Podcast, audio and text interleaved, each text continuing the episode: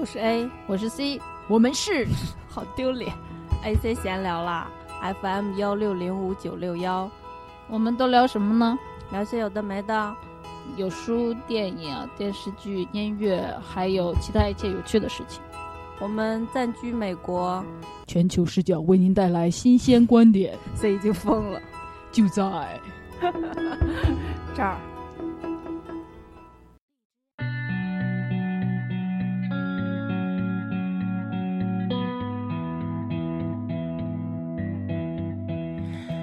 Stay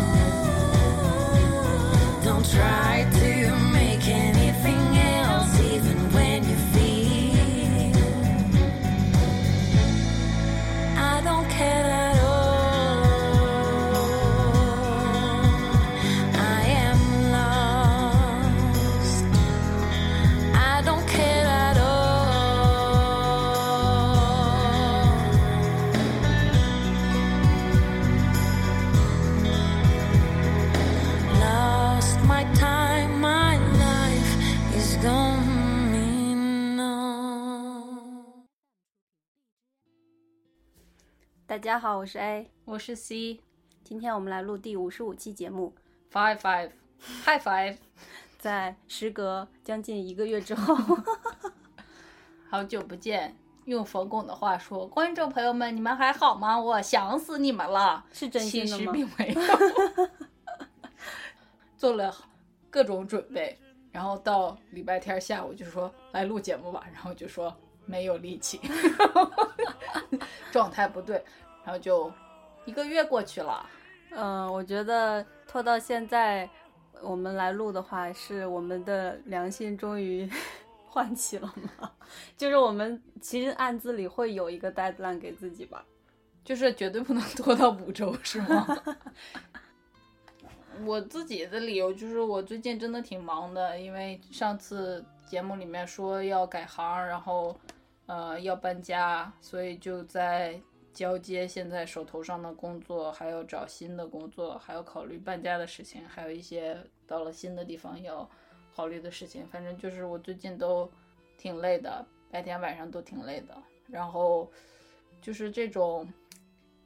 时间安排都很满的情况下，其实你对那个生活的感觉会变淡。嗯然后，所以我觉得我说没有状态是真的，就是在我钝化的时候，我是不想不想录节目的，因为录出来我知道录出来不会好听的。嗯。对啊，所以就是要要让我有有一个那个像那个橡皮筋儿似的，要让我松一松，然后就是颤颤巍巍的，然后可以感受到生活带给我的那些，就是那些触感，嗯，然后我才能来录节目，要不然就很干瘪。嗯嗯，这过去的一个月，我们有收到一些新朋友的留言，我想在这儿读两条，是那个喜马拉雅的朋友。就在我们没有经营的时候，还有人愿意留言，真是太感谢了。好，这一位你就觉得你之前的认真生活还是有福报福报的，所以你要继续认真生活。你觉得我要读出他们的名字吗？哦，不用吧？嗯，好吧。这位朋友说，超喜欢两个人叨叨，完全风格不同的呃主持能搭配的默契有趣，既喜欢 A 的理性内敛，也喜欢 C 的外放发散。我今天没有很外放哦。嗯，下一位说的是喜欢最近做实验的时候每天都听，感觉像两个老朋友唠嗑，还能学到很多人文知识。听了感受到呃主播的感染，生活很美好，爱你们的节目。谢谢。我怎么觉得我还是呆呆的？你嗯还行还行，好吧，可能唠着唠着能变好一点。我觉得你我觉得你呆不是一个偶然现象。我今天说我一直都很呆，我有我有听之前的一期那个菊次郎的节目，然后开头我就跟大家说，今天呃 C 主播是忧郁小王子，什么气馁小公主，然后你就嗯嗯，就是用用喉音在说话的那种。但是说着说着你就就这么说好像是，就是我是，虽然我工作上没有，但其实我在私底下是挺情绪化的，是吧？我觉得我的情绪平时的情绪算稳定吗？我觉得可能这个录节目对你会是一个就是要上台的感觉，是不是？就是你你会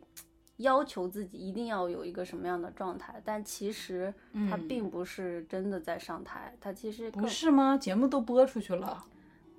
永久的留在那儿了。对，但是对我来说，它不是一个上台，它其实就是我们进入到一个闲聊模式。其实我们除了录节目的时候，也会经常在闲聊，啊，你只不过散步啊、吃饭呀、对啊这，种。只不过是现在是录下来了而已。这么说也是哈，但是我们吃饭或者散步的时候说的那些东西，很多时候不能播呀。你现在总得说一些能播的内容吧？嗯，所以我其实我就觉得你你的这种气馁状态什么的，就是你太把它当成上台了，但其实没有那么回事儿。它其实离我上台还有一段距离，就是我真上台的时候，比如说我出去开会啊，或者是，嗯，有一些需要上台的，对，那个那个对我的逼迫其实是更大的。对，所以我就说你你可能误会了。就是相对于你真正上上台所需要的状态，我们嗯录节目的时候所需要的那个是非常就一点点就够了对对对，只要，你愿意对着话筒说话就够了。就够。那是这样，我多少还是有一些娱乐观众的心理，就是我希望大家听了之后是乐乐呵呵的，所以就有点哦。像那个、之前蔡康永和小 S 录《康熙来了》的时候，蔡康永就说他会在心里面默默的数，就是剪辑够不够，嗯，小 S 的说的一些笑点有没有真的做到那个效果，嗯。如果不够的话，他就要一直录下去，或者一直要 Q 小 S 有那个笑点之类的。嗯，然后我呢，somehow 的我把自己定位成一个谐星，你是搞笑艺人，呃，是有脑子的谐星，就是谁说谐星没有？不是就是比较好的搞笑艺人都要有脑子的。嗯、是。我我不是光为了搞笑在这儿说，但我嗯说的东西必须有趣，所以我这个是对自己的一个要求。就有些时候我们两个私底下聊天的时候，确实能也能聊出来火花，但是不是一定是有趣的，对吧？嗯，所以在我录节目的时候，我会要求自己必须要有趣，你要扔包袱，要扔扔梗什么的。就是之类，就是会让人听着笑出来。嗯，就是我有这我有这方面的负担。哦，这样，我没有。所以我们的节目，我们俩的作用是不一样的，嗯所以大家才说你是理性的、内敛的、沉稳的那个，然后我是不稳定的、会爆发的，但是会好笑的那个。我自以为是这样，嗯嗯，好吧，行吧，但我今天有些严肃，至少现在是。嗯，到时候再说吧，说不定后面你又开心了。我觉得我需要喝酒。我们之前哪一期是喝酒录的来着？有一期应该是那个我的大叔还是啥？我的大叔我有喝酒吗？我记得你有我的国王我有喝酒，啊是吗？忘了，是不是有一期我还在那说我再去倒点儿这个？对对对对。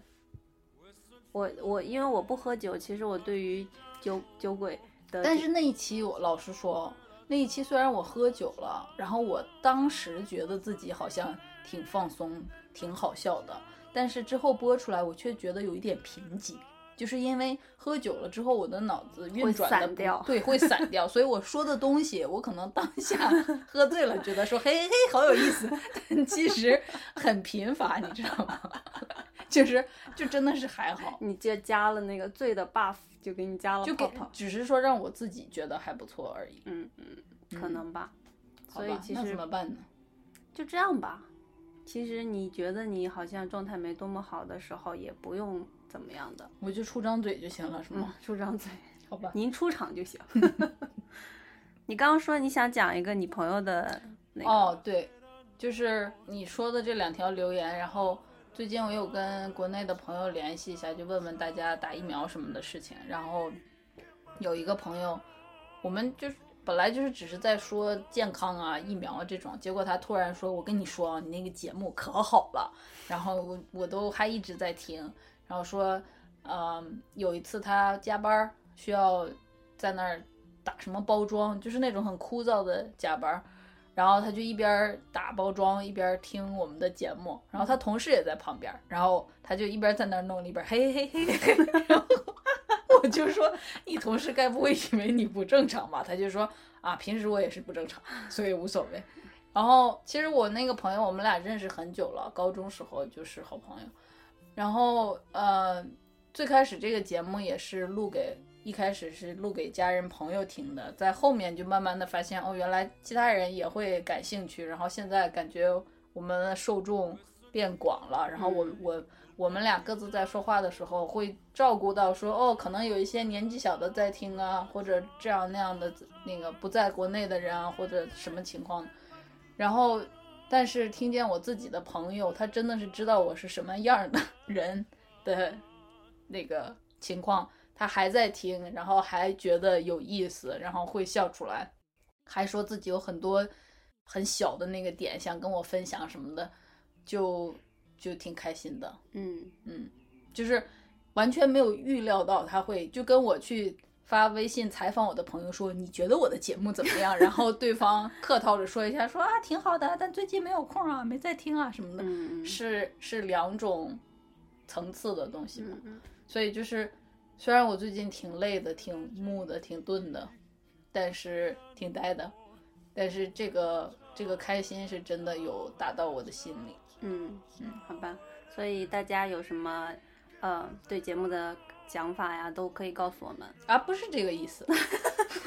也是这个意思。我又气馁了是吗？你们不用说什么。说什么也可以。呃，好吧，今天我们想讲一部呃西班牙电视剧，嗯，它的英文名叫做《Money Heist》，对，就是呃抢劫的意思，抢钱。然后那个 heist 是就是抢那种贵重物品的大盗，嗯并不是那种小贼。thief 是小贼，对，嗯，所以但是国内的翻译叫做纸钞屋。因为什么呢？因为这个剧的西班牙的名字叫纸纸房子，叫 La Casa de Papi。Papi 是 paper，, Paper，对，这是纸纸的意思，所以 casa 是房子，所以西班牙的就是纸，拉充满了纸的房子，Papi。然后、呃其实这个是一个呃，这个剧它在某一刻的时候，就是那个呃首脑，嗯，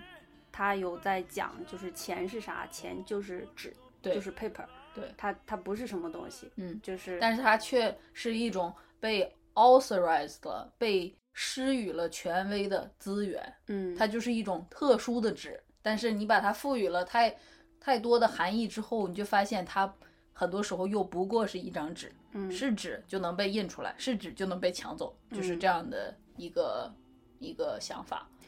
对，然后我们简单说一下，就是为什么觉得这部剧？我不要讲一下剧情吗？那你先讲剧情。呃，就是我们俩之所以会讲这部剧呢，就是呃，还是挺推荐大家去看的。它是一部非常精彩的剧，跟我们之前讲那个拉切特 （Ratchet） 有点像，就是它看起来很爽，很引人入胜。然后它有好多集，它现在是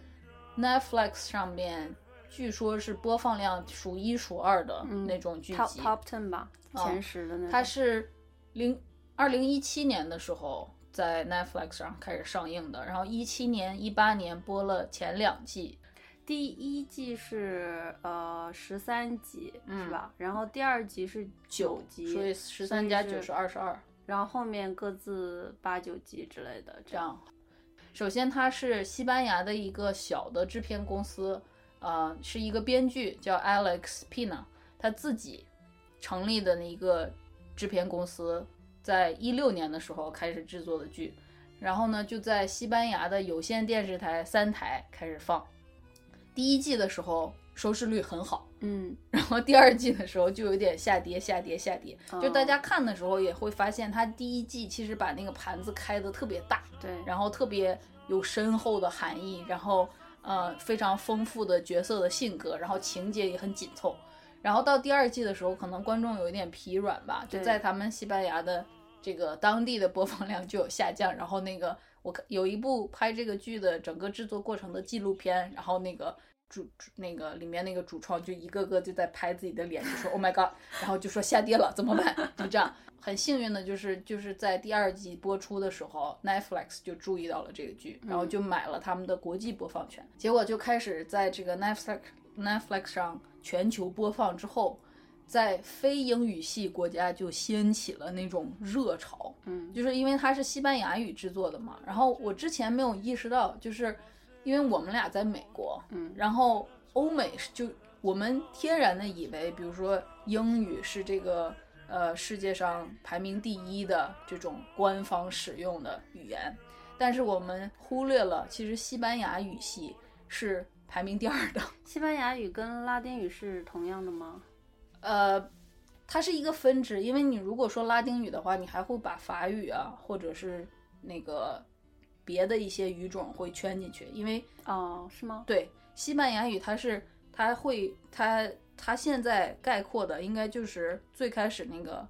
根源是从西班牙、葡萄牙那一个岛那个嗯岛发展出来的。然后因为他们有很当时有很多殖民的地区嘛，比如说南美洲、中美洲，还有呃这个非洲北部的一些地方就都 cover 到了。所以这个西班牙语其实是整个全世界使用量上是好像是排名第二，也不嗯是第三因为比。如说这边的电视上面有时候就会有专门的那个一个对啊，因为美国的南部跟墨西哥接壤的地方，嗯或者是加州，或者是 Texas，就有非常大的 population 是说 Spanish 的。嗯所以就是这个剧，因为这个语种，然后因为这个语系的这个散布，它就迅速的在这个非英语系的国家大火，尤其是南美洲。嗯然后就是 Netflix 和这个制片方都没有预料到的那种大火。嗯，然后他们的这个那个片子里面不是有那个劫匪都穿着红的那个连身的那种衣服裤、连体裤，然后嗯戴着达利的那个面具嘛。嗯，然后就是当时巴西的那种狂欢节，就真的大家就开始打扮成那个样子，然后还有各种各样的歌手啊，拍 MV 的时候就把这嗯个角色用进去。然后那会儿，其实那会儿我们不知道这部剧，是我们是近期才看到的。但是你回去看的时候，看那些纪录片里面片段，真的是超级火。还有人把那个 Tokyo，就是那个女主角，她是一个特别有个性、特别 靓丽的一个一个劫匪，把她的一个拳头的一个大头那个大头像纹到自己大腿上，嗯就到那种疯狂的程度。嗯到这么疯狂了之后，Netflix 就立刻跟他们续约了，又买了三四季的版权，然后现在第五季还没出，但是据说已经开始拍了。嗯嗯，第五季应该是最后一季。嗯然后我们俩呢，就是我自己看完了第一季和第二季，然后那个 A 呢一直看到了最后第四季截止的地方。它其实是两个故事，第一季和第二季演的是他们进了西班牙的印钞厂，嗯然后在里面劫持了六十七名人质，然后跟外面的警察对峙的时候，他们在里面做一些这个呃印钞票的举动，然后再想方设法把这个钞钞票给运出去。嗯然后在这个过程中，他们虽然是一堆劫匪，但是他们有自己的原则，比如说他们绝对不杀人质，嗯然后他们希望得到民众的支持，就是他们虽然干着非法的事情，但是他们是一群正义之士，这是他们的一个目的。然后，但是警察不会让他们这样得逞的嘛，所以他们跟警察要斗智斗勇。然后最后的第二集就是结束了这个印钞机的这印钞厂的这个事情。这个案子，然后我就先在这先不说，嗯然后后面呢，第三季、第四季就是他们又去劫一个银行，对吧？就是中央银行好像是对中央银行他们会有那种储蓄金，就是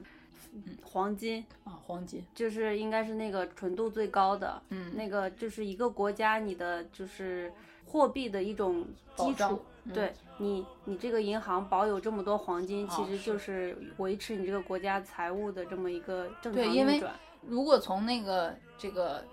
刚才我们说的纸钞这个角度来说，其实钞票你是可以随便印的，对你你印多少，你就有多少钞票，就是钞但票是你的钞票是没有限量的，对，但黄金是有限量的。对，黄金是有限资源，所以你持有多少黄金，其实你就是持有多少真正的价值的。财力的保证，对所以他们第二次的这个抢劫是远远要比第一次的抢劫更难，然后那个意义也更重的。我我想说一下我对这个剧的它吸引我的地方，嗯就第一点就是刚才你说到的那个，就是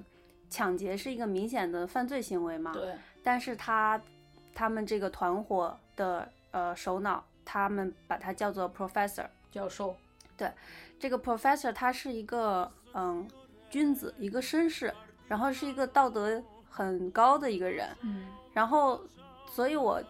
好奇的就是他是如何能够在明显的这么一个犯罪行为的情况下去维持自己这么一个高的道德准则的。嗯我是想看这个这个 balance，我很有兴趣。然后第二点呢，就是这个呃西班牙电视剧的这种制作，会让我对他们的呃电视剧制作团队、导演啊、编剧、演员的这些安排，还有就是他们在剧里面能够探讨到的公民意识、社会体制整个嗯运转的这个，会让我感兴趣。因为比如说国内的剧，它就真的是它不会探讨这么深的。污，就是 就是因为国内的剧就是你如果进银行抢劫，你一定是大奸大恶，然后就只要把你杀掉就好不。光是，现现在国内的剧已经不拍这种明显的犯罪行为了，就没有抢劫这种现实向的剧在播了。所以就要拍仙侠，然后我们抢夺一支宝剑。仙侠不抢剑啊？你说的是武仙侠了，仙侠 仙侠什抢一个就一个神珠是吗？一个魔球，然后 发着光，就是现实当中不存在的东西是。哦，你说的我好 depression。对，就是就是我们我们自己国家没办法去拍的东西，我我想看看在人家国家里面是如何进行这种讨论的，就特嗯。别有深度，然后嗯。层次也很多，然后也很嗯很多的方面。我我举个例子啊，你刚才说的那个教授要维持他的道德的那个，就是首先他们这个计划，就是这个教授有了这个想法之后，他召集了一批像是雇佣兵一样，他从各个地方挑选的有案底的、有犯罪能力的，打引号的人才，对，就是有黑客，然后有那个特别善用军火的，就是那个 Tokyo，就是那个长相很美美艳的那个呃女劫匪，嗯，然后她就是特别火爆，然后就大家都困住的时候，她就说把机关枪给我，然后哒哒哒哒 然后就 就特别猛，你知道吗？他他嗯做比喻的话，它就是一个炸弹，它随时都可能就砰的一下炸了。然后又特别好使，你知道，是那种就是含量纯度非常高的炸弹。但是它这个是它的优点，但是它的缺点就是不受控不受控，特别容易失控，然后就会导致场面就没办法按照教授的那个计划进行。对，然后这个还有一些，比如说那个里边有个女生叫 Ne Nelobi，她就是会做 forgery，forgery 叫伪造吧，对吧？嗯所以他们印出来的那个钱，他是要过目的，确保那些钱是可以正常在市面上流通的对。对，然后还有一个负责挖地道的叫 Moscow，就是他工程师。对，他会做那种那个把那个什么钢板打透，然后最后他们能逃走，就多亏他挖的那个地道。然后还有黑客，嗯，对吧？嗯，还有一个男的叫 Berlin，他是属于那种呃高级 white collar 的 criminal，叫什么？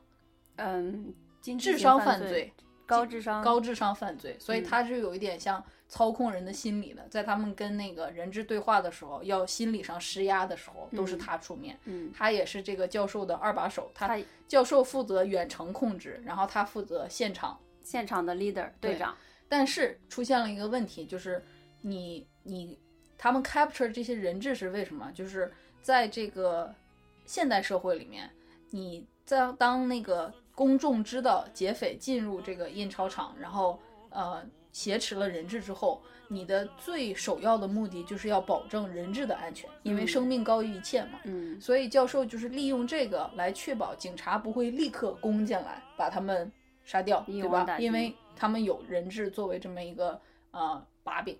然后他们就利用这个时间差，赶紧用那个印钞机印大量的钞票，然后把钞票送出去。嗯所以对教授来说，首先他们不会伤害人质，人质就是一个保证警方不能立刻攻进来的这么一个，就帮他争取更多时间的东西。而且他还他还找了一个明星人质，就是这个人质当中有一个小姑娘，她是英国驻呃西班牙的大使的女儿，嗯，所以哪怕你警察可以罔顾普通人的性命，嗯他都算到了这一层，你也不会轻易的让大使的女儿在这里面受到危害，那会影响整个两个国家之间的关系，对吧？就上所以他升到那所以他。已经他他对警察的期望已经放得非常低了，对吧？然后呢，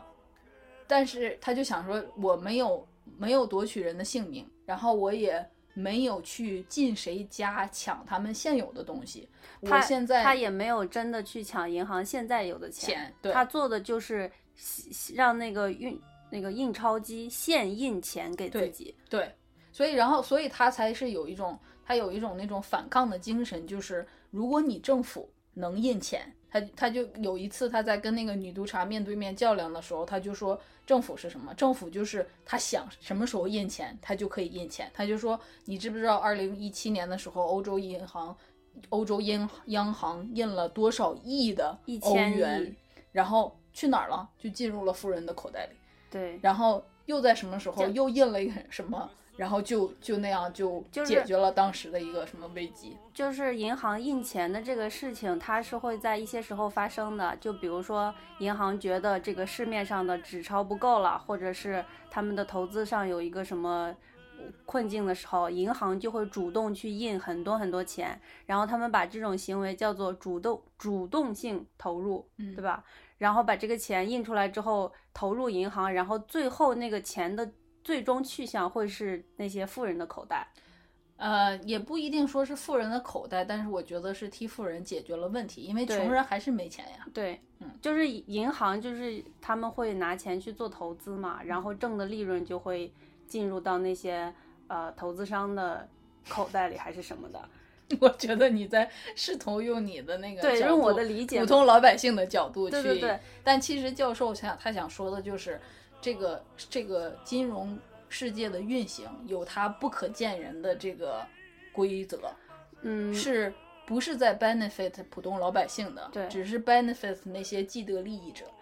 就是说，教授讲这个的意思是，银行决定什么时候印钱和印多少钱，然后最后钱的去向的这个行为，我们从来没有去 question 过的嗯原因，是因为他们是一个，就是比如说是政府行为，嗯，他们也是不透明的。对，他们是权力方的一个行为，然后我们老百姓或者我们个体是没有那个权利去这么做的。嗯，然后，但是但凭什么我们没有？对对，但我们为什么非要就是他们才能去做？嗯因为就是在教授的眼里，他们做这件事情的那个合理性或者是透明度都不够。嗯然后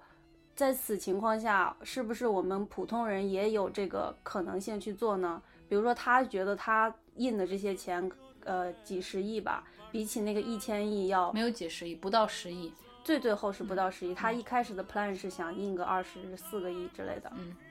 就这个钱数是比那个要少很多的。然后他认为他把这个钱分给了他们这一群，他他把他们叫 loser，、就是他们每个人在呃现实的生主流社会中都混不进去。，对都是有各种各样的困难的，嗯就是我们去看这个剧的时候，就发现其实他们在外面是一些强盗，或者有的人还真的去杀人或者怎么样，但他们都会有自己情感上的那种缺失啊，或者是嗯善良的那一面，就是灰色地带嘛，就嗯不是那种大奸大恶的恶徒，嗯就是完全你不需要去同情他的那种样子的。对所以教授就是想为这些人做一些事情，嗯然后这些人就是因为现实生活中的生活非常的 miserable，、嗯然后他们想逃离，嗯，然后他们又没有别的办法。其实就有一点像那个叫什么，像起义似的。就当时那个，哎，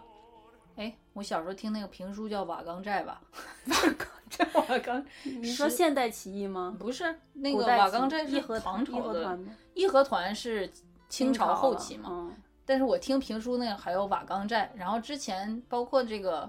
那个唐朝的那个呃，哎，唐朝的李世民也是也是起义的那个、他是把他的啊哥哥但是在唐高祖也是通过起义哦从那个、那个当时的那个唐宋元明清对唐朝之前是啥？汉朝，是从那儿啊哦，对，所以这个我们中国古代的这种历史的权力的交，吗？嗯，王莽不知道啊，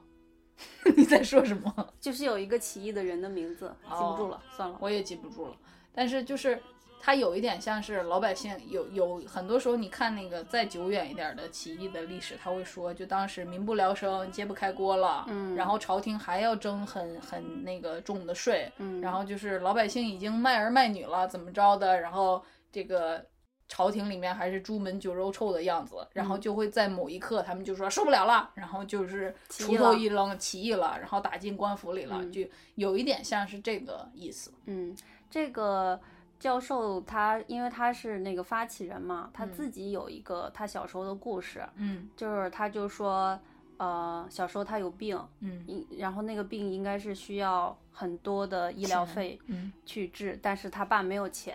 然后他爸作为一个普通人，又想让自己的儿子活下去，又没有钱的时候，他就他爸就想了一个办法去抢银行，结果他就在银行门前被杀死了。Of course，因为是非法的行为啊。所以警察难道会让你进去，然后说祝你的儿子健康，然后再让他拿着钱出来吗？所以你看，就是抢银行是个明显的犯罪错误的行为，但是他的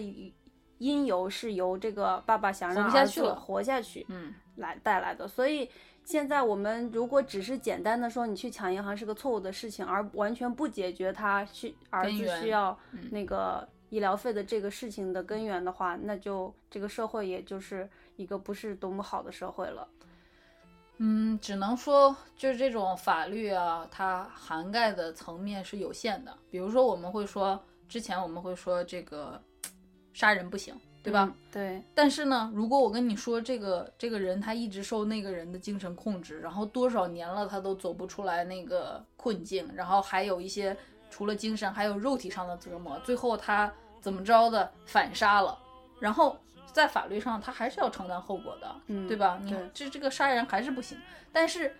这个法律并没有保证这个人在前面，他怎么没有在这个人受精神和肉体双重折磨的时候，法律跑出来把那个折磨他的人给干掉呢？所以就是他、他的那个你你那个法律的那个框架能照到哪一个部分，其实是我觉得是跟这个社会的体系的完整，还有这种呃法律的这种 flexibility 叫什么？灵活性灵，活性是有关的，但是它又是法律，它不可能那么灵活，对不对？嗯，所以就是很多，我觉得有些时候它就是一个 systematic 的 tragedy，要怎么说？系统统性的悲剧。对，嗯，所以就是其实西班牙是一个发达国家了，嗯然后也是高度民主化的吧。嗯，但失业率很高。Anyway，就是在我我们比如说国内的情况，比起西班牙肯定是要差的很多的。所以在西班牙这么一个比较好的社会体制下，他在讨论这个的时候，嗯就是他们讨论的那个呃 detail 细节已经是很很细的部分了。对，所以，哦，我我自己会觉得，就是他们能把这个东西整个拿出来说，所以才会有全球性的一种共鸣。嗯，因为比如说南美洲那些国家，也是贫富差距非常大。嗯，然后他在 这个剧在播出来之后，其实有一些负面的效应，就是那个那个西班牙的新闻就在说抢劫的那个案件增加了，是真的增加了，就好多人就就觉得说，你看这个他们。这样行正义之事，然后我也可以去抢劫，我也没有杀人，我就是把这个这银行里面的这些珠宝拿走了，怎么着的，嗯我也嗯是有一个一些什么样的问题。然后尤其像南美洲啊，比如说巴西啊那些国家，贫富差距非常大的时候，其实民众是有非常多的不满的。嗯不满的时候，这个时候你出现了一个电视剧，然后他们的主角是具有反抗精神的，是在跟政府对着干的，它就是一个全球性的这么一个，就是什么，就是那种热潮，嗯嗯，就是一个串，好像是对对自由的一种向往，嗯对这种呃，就是人人作为一个人不受呃这个系统的压制，嗯，然后好像能从那个缝隙中生长出来的这么一个一个精神一个生命力的一个、嗯一个体现。这个剧还有他在塑造警察，也就是明面上的正义方的时候也很有意思，就是整个的，呃，这个打引号的正义方最没有道德问题的是那个女警官，就开始第一季和第二季跟他们斗智斗勇的那个女警官，对，就是就是那个 professor 一直在跟这个女女警官也是督察女督察之间这样来来回回谈判，就是他们女督察就是谈判现场警方的负责人，然后那个教授呢是这个反方的代表，所以他们两个一直会说一些什么啊、我给你一个啥，然后你放出来一个人质，对对对，就是这种就会这样谈判。然后最后特别呃 ironic 同那个讽刺的事情就是到第一、第二季结束的时候，这个女督察被策反了，对她跟这个 professor 两个人相爱了，然后两个人一起 浪迹天涯去了。对，然后第三集、第四就季他变成就变成警察方唯一的一个有良心的人也归入了大盗行列，然后警察方就全部都变成那种就就有一个好笑的事情，就是那个我说的那个高智商犯罪的那个柏柏林，他抢过很多珠宝店，嗯，然后有很多那种呃案底，然后呢，就是因为有一些人质逃出来了，他的身份就被揭露了。哦，不是，嗯不是他的身份不是这样被揭露，有一些别的原因导致他的身份被揭露。然后警察为了支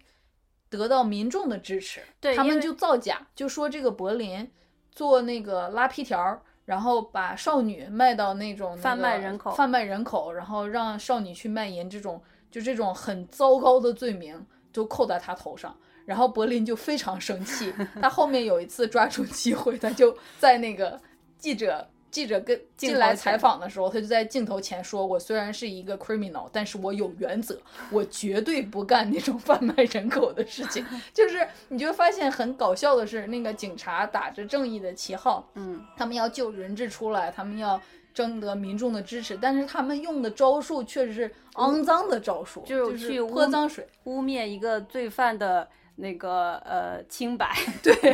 那个罪犯说：“我只抢珠宝，我绝对不会就是那种呃叫什么呃对妇女做不好的事情。对他，他就他很热我爱尊重女性，热爱妇女。对，嗯，这个柏林其实挺有意思的，他是有一点嗯变态型人格的那种。嗯，就反社会，对，然后呃特别西装革履，很讲究，然后品味高雅，然后知识丰富，嗯，还有口才。对，就是经常说的人，就是经常会给人洗脑，洗脑大家都听他的话的那种。嗯然后他就是那个教授在召集这一群人执行任务的时候，他制定了几个规则，其中一个规则就是大家互相不能有私人的感情联系，嗯然后也不能透露自己真实的姓名，所以每个人都有用一个城市名来代替自己。嗯，比如说那个女主角就叫自己 Tokyo，就是 Tokyo 是哪儿？东京啊，哦，东京，我突然想不起来了。然后那个柏林就叫自己是柏林，是德国那边的嗯城市。所以你其实你能感受出来，这个城市名有一点意思的，对就是这个德国，它是一个讲究理性的国家。嗯然后其中那个看那个纪录片的时候，有一个好玩的地方，就是他们的剧里面大家都很 emotional，很嗯情绪化。嗯，就是这个教授他他计划好了一切，他也甚至计划好了大家会情绪化，但是他没有计划到大家能那么情绪化，所以那个情绪上的东西就是那种呃冲动啊或者情感的爆发，经常是导致事情跑偏然后失控的这么一个那啥。嗯但是。这个纪录片里面就有一幕，有一个罪犯就说：“我们是德国人，还是呃拉丁那个还是拉丁裔的人，Latino。”嗯然后就说我们是拉丁裔的，所以我们感情丰沛，所以我们唱歌跳舞，然后我们会冲动啊，怎么着的？就是他们的意思，就是他们不是德国佬，他们不是那个呃，就是压抑自己的情感，然后一切以理性为主，然后绝不走偏的这样的一种。所以，所以你看那个，比如说德国车。特别精密，对吧？德国的那些企业也是非常的讲究德国这种球队规章制度，对。所以，但是呢，就是这个 Berlin 的名字嗯就是以这个德国的这个呃城市代表。但是你看 Tokyo、Tokyo，呃，Moscow，莫斯科，然后还有 Denver，那个 Denver 简直就是另一个炸弹，对不对对对然后 Denver 是美国的那个呃科罗拉多州的一个城市，也是非常美，在那个落基山脉的山脚下，但是也是一个非常 dramatic 的城市。有很多加州人，他们这个受不了加州的高房价，比如说辞掉了工作或者养老之后，他们就会搬去 Denver，然后那个地方吸大麻是合法的。然后就是我我们两个之前旅游的时候去过，但是就是整个街道上泛泛泛滥着那种很开心啊，然后阳光很好啊，然后到处有人骑自行车啊，下午就开始出来喝酒啊，这种就是就是那种很呃享乐的。对对对，就是不是不是在好好上班的人的状态，就是那种在享受生活的人的状态。嗯闲闲逛、对悠闲、对游手好闲的青年。对啊，然后你看 Tokyo 也是，它作为日本的首都，它其实是一个非常丰富的，嗯然后又很多惊喜，然后难以预料嗯的 这么一个地方。所以就是他们的名字多少也能啊、看出来点啥。还有就是，呃，像你刚才说的 Latino，他们情感特别的丰富嘛，嗯所以这个案子的另外一个看点，就是因为我们其实中国人很讲规矩，就如果有嗯规矩的时候，我们都很想 follow 那个规矩的，所以我们在看剧的时候会 有点抓狂，但实际上那个是剧的吸引人的地方，就是。那个失控的时候，嗯。就是大家因为感情用事的时候，但是像你这样说的话，那就 Latino 的情感丰沛会就是会导致他们因为因因为爱情，比如说，比如说最开始那个他们刚开始把这个人质都放进来的时候，就看起来一切还在照教授的计划进行的时候，嗯。然后呢，他们就需要把人质分几个屋放，他们把人质的手机啊什么的都收起来了，然后就就好像，然后他们跟外界联系是一个单线的电话，是通过线路，不是通过无线信号，所以警察也追踪不到，对吧？嗯一切都安排的很好的时候，有一个年轻的小伙儿，他是黑客，他叫 Leo，Leo 就把那个明星人质 Allison 关到一个屋里，然后呢，他是个小伙儿嘛，然后对面是一个很漂亮的姑娘，他可能就有一点就是小伙子的那种那种 ego，怜香惜玉，呃对，就是说你别害怕，没事儿的，我们不会怎么着你的啊，笑一笑，放轻松。就是因为他自己也不是坏人嘛，是一个 你知道吧，很开心的年轻小伙子。然后这个时候呢，Tokyo 就进来了，他跟 Leo 是一对儿，他们两个在进来之前，就是两个人又很偷偷的啊动谈恋爱，动作戏，你知道吧？爱情动作戏，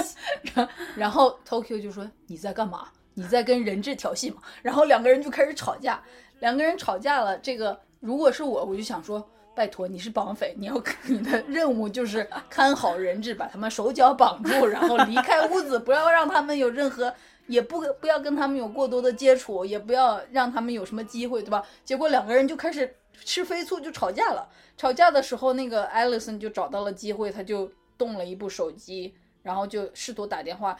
然后这个手机的像摄像头开着，摄像头是被警方哦，警警方给黑进来的黑进来的，然后就拍到了这个吵架当中的 Tokyo 和 Leo 的脸，对他们两个身份就爆发了，就是因为这个警方破案，他就是要一步一步一步嘛，你先要知道这进去的这绑匪是谁，然后发现他们是谁之后，你可能要渐渐的发现他们的动机，他们的目的是什么，然后最后你可能找到他们的老巢，这样他们你就一举先是捣毁他们在这儿的行动，后面比如说找到老巢了，你还可以抓到逃出来他们这种，所以你就是一切都要严丝合缝，不要给对方任何机会的情况下，哎，结果这边吃飞醋了，然后就两个人的身份暴露了。然后，然后看到这儿的时候，你可能就觉得说，哎，感情为什么要吃费？对啊，感情耽误事儿呀，咋咋咋？但人家说了，人家是 Latino，但你在后面看，你就发现不光是这个劫匪互相之间这两个恋爱了，后面到后面这个劫匪和人质劫匪和人质恋爱了，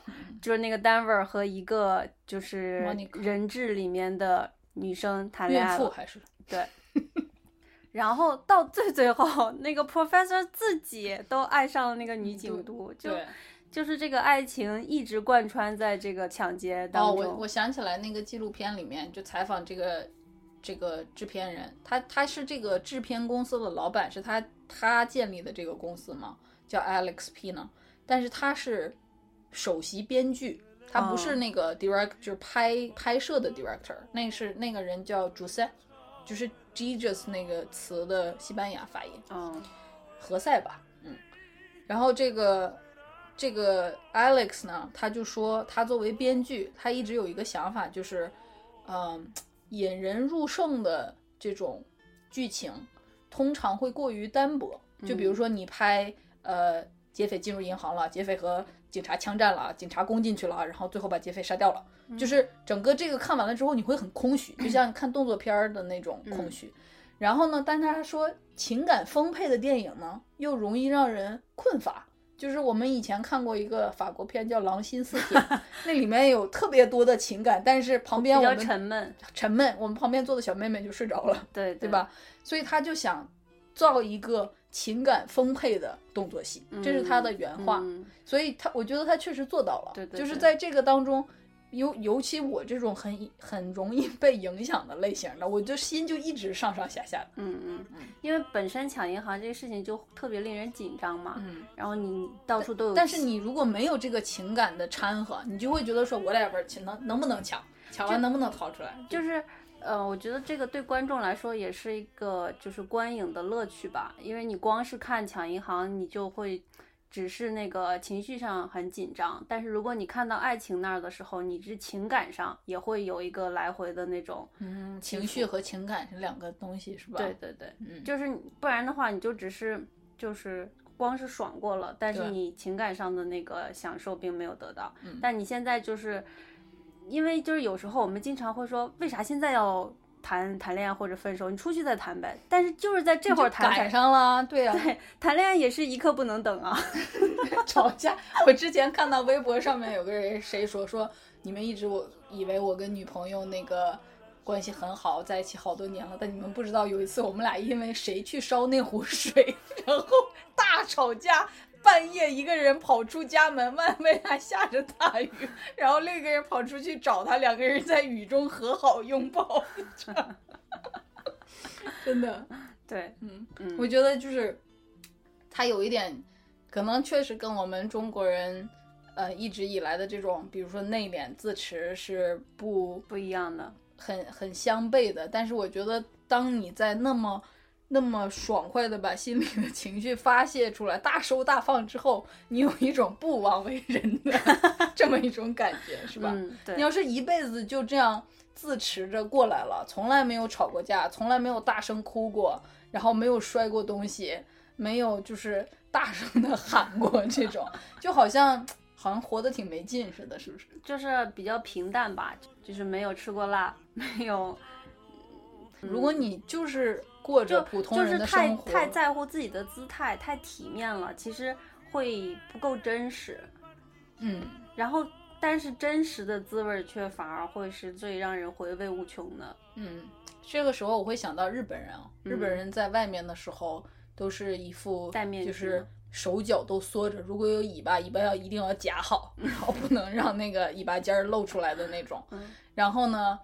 呃，公车上也是，没有人会大声的打电话，然后见面了也是非常。自持守礼，然后就说すみませ呢你好吗？然后就说啊多谢了，辛苦了，然后再会了。这个要说三遍之后，然后鞠着躬各自离开。然后，但是呢，他们也会有那种情感爆发的时候，比如嗯说他们呃晚上 回终于回到家，坐着末班车的地铁回到家了之后，要开一罐啤酒，然后瘫在沙发上说啊好累啊，而且日本人的夜生活其实特别丰富，嗯，就是各种夜场啊，什么这个区那个区的，他他们喝了酒之后会打开，就是他们呃白天的时候越压抑，他们晚上越越需要去放松一下，这样嗯。人才能活回来嘛，要不然就会一直嗯，对。活活着没有乐趣了就，嗯，嗯。对，嗯，好吧。嗯、就是我想说的是，它里面那个教授一直在说的一种就是反抗精神，嗯，就是这个剧在开头的时候，他开了一个挺大的一个一个坑，他就像我刚开始说的，做着非法之事，但是是有正义之名，对对？吧？然后他就想说这个这个他的说法里，其实是政府在压抑着人民得到，是在阻拦人民得到更好的生活的这么一个存在，存在。嗯，就好像是说他他不是正义的，嗯，然后嗯、他们最后结尾会唱一首歌，嗯。就是这个第一季的最后一集。第一季其实没有到那个这个案子的，就是进那个印钞厂的时候是第一季和第二季，所以第二季结尾你才知道进印钞厂这个事儿有没有成功嘛。嗯然后第一季的时候就到了一个好像，呃，这个女督察马上就要知道这个教授是谁了，这么一个关键性的进展，对吧？然后第一季就结束了。在这个时候呢，第一季的结尾就放了一集，这个柏林和教授他们在进去印钞厂的前一晚，就在行动的前一晚，大家都要做准备了，要明天就开始了的时候，他们俩有对着对方放着篝火，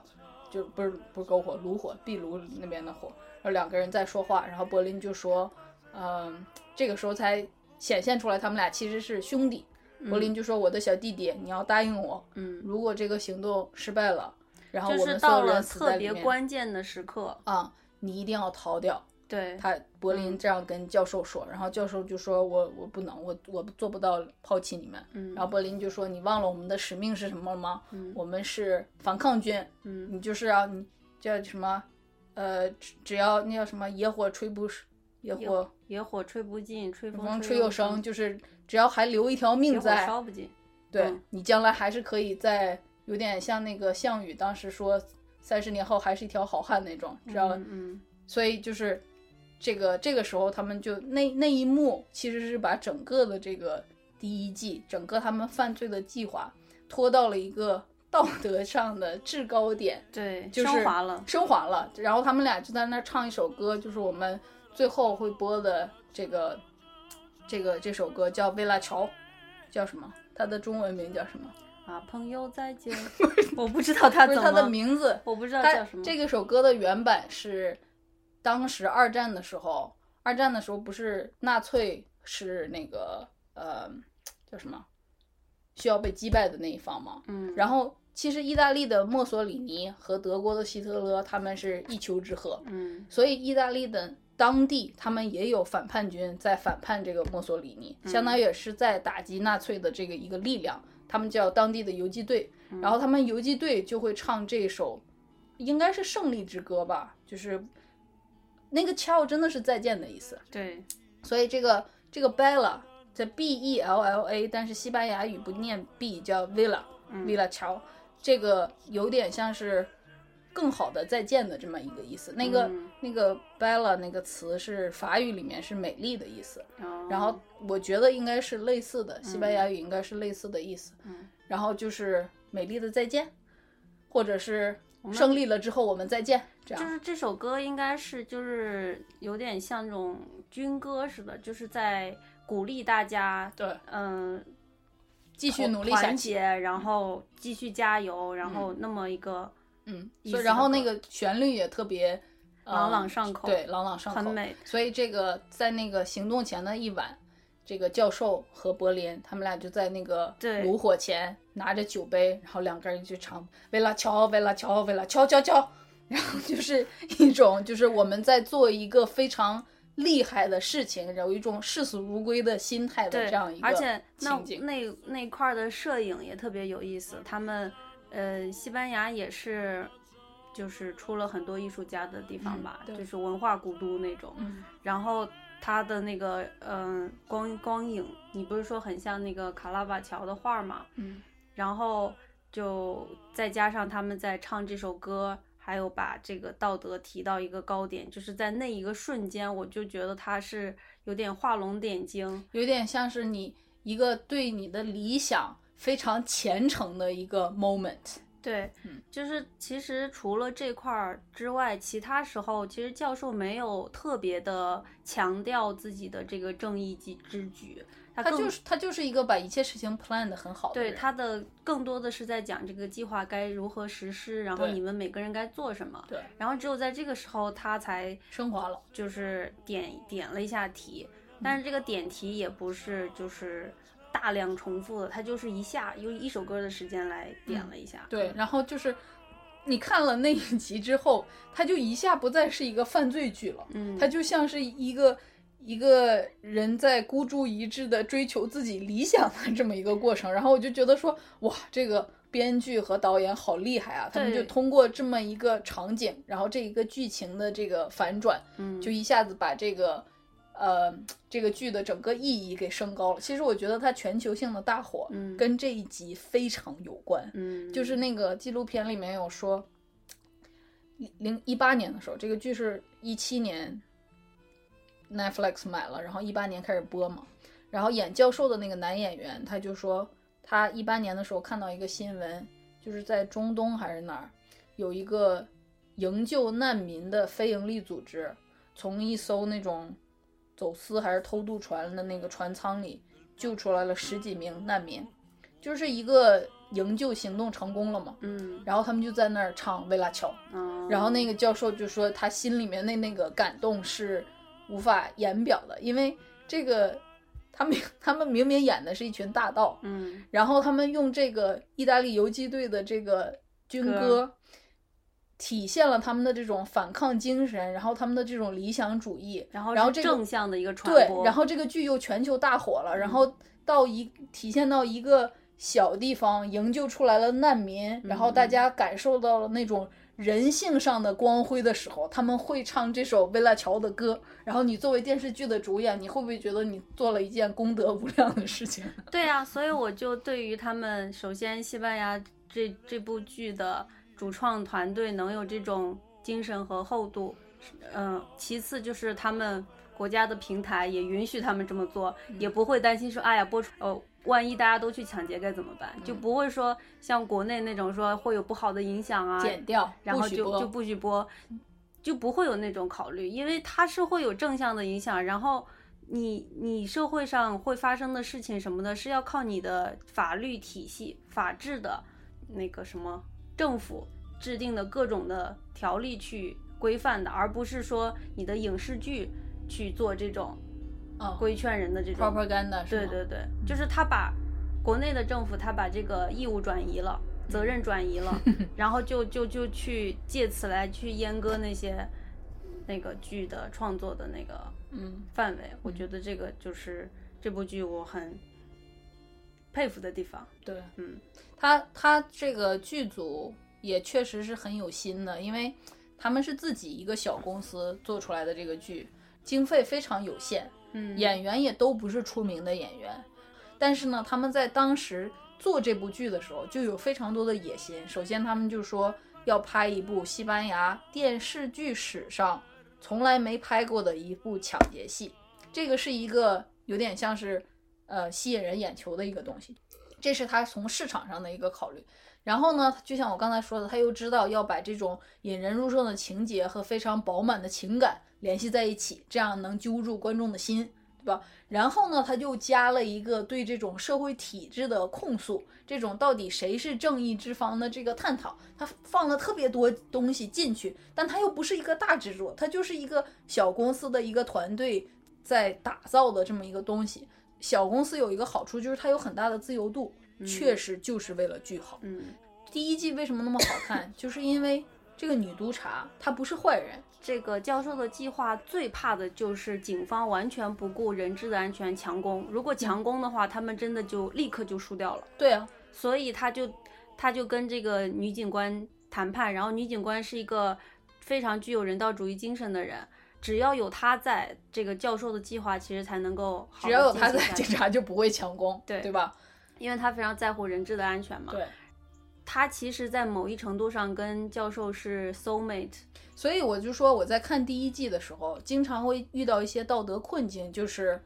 在这个时候你会有一点分不清楚到底教授是做着对的事情还是错的事情，因为女督察不是坏人，所以如果教授赢了的话，女督察这个好人会遭到毁灭性的打击，对吧？但如果教授输了的话，教授也不是坏人，所以这个第一季你会有这个困境，但是到第三、第四季，警方完全了变成一个恶心的存在的时候，哦你就会变成说，of course 他们要赢过警方，of course 他们的计划要成功，就没有那么复杂和厚重了。嗯，也是这个这个方面确实是这样的，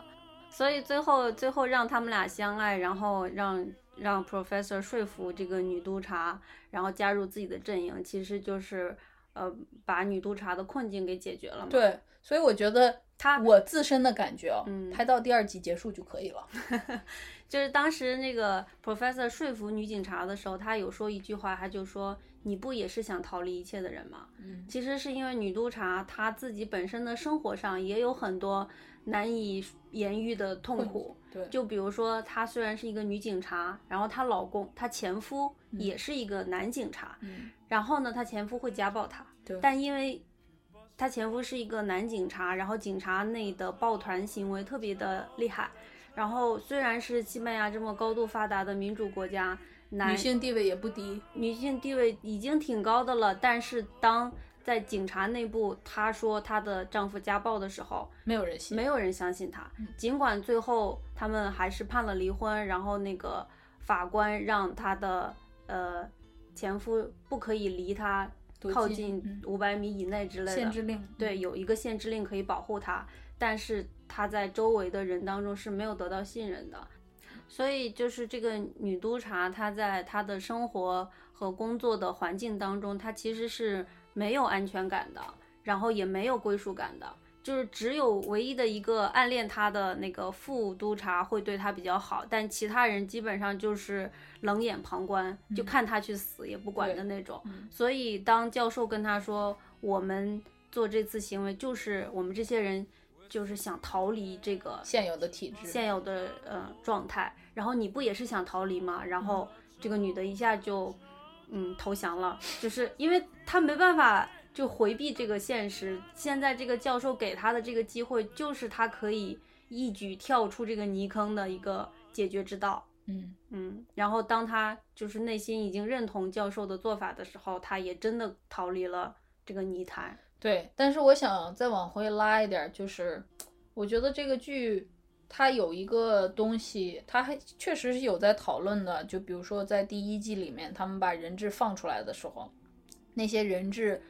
呃，跑出来的时候有有哭啊，有什么，但本身对他们来说，他们也是奔向自由的。嗯，所以在这个过程当中，虽然这个教授说他是在行正义之事，他没有伤害人的性命，然后他他也没抢谁的资源，他的钱都是纯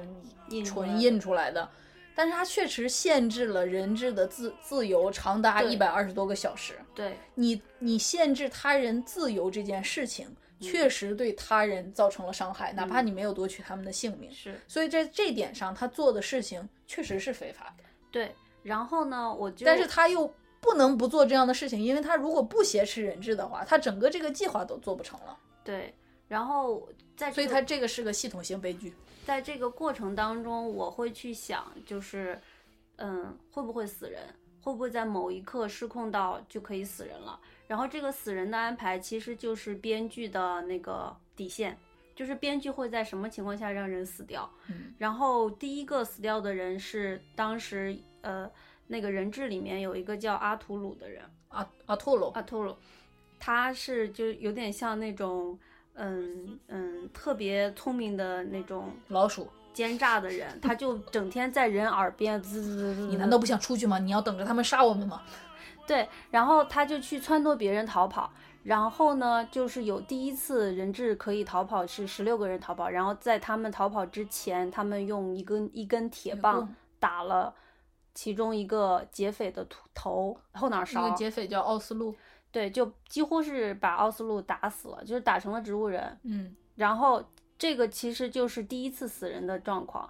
然后我们在理解这个死人的时候，因为他是被人质打死的，对。然后人质当时是为了逃跑，对，所以所人质做的是一个不得不做的反抗。所以有点像两清了。对，所以这一个死亡就是我我认为是编剧他在安排所有的这一切的时候，他能做到的就是人可以死掉的一个状状况，对，他可以接受人在这个时候死掉。就是他们没有主动的去杀人质，对，但是人质呢，当然不知道他们会不会杀自己，或者什么时候杀自己，并毕竟他们是被挟持的那些，对，在他们奔向自由的路上，这个劫匪就是那个障碍，嗯所以他们必须要干掉这个障碍，他们才能逃出去。嗯，所以我说两清了，就是劫匪限制了人质的自由，人质在夺得自由的路上必须干掉劫匪，所以就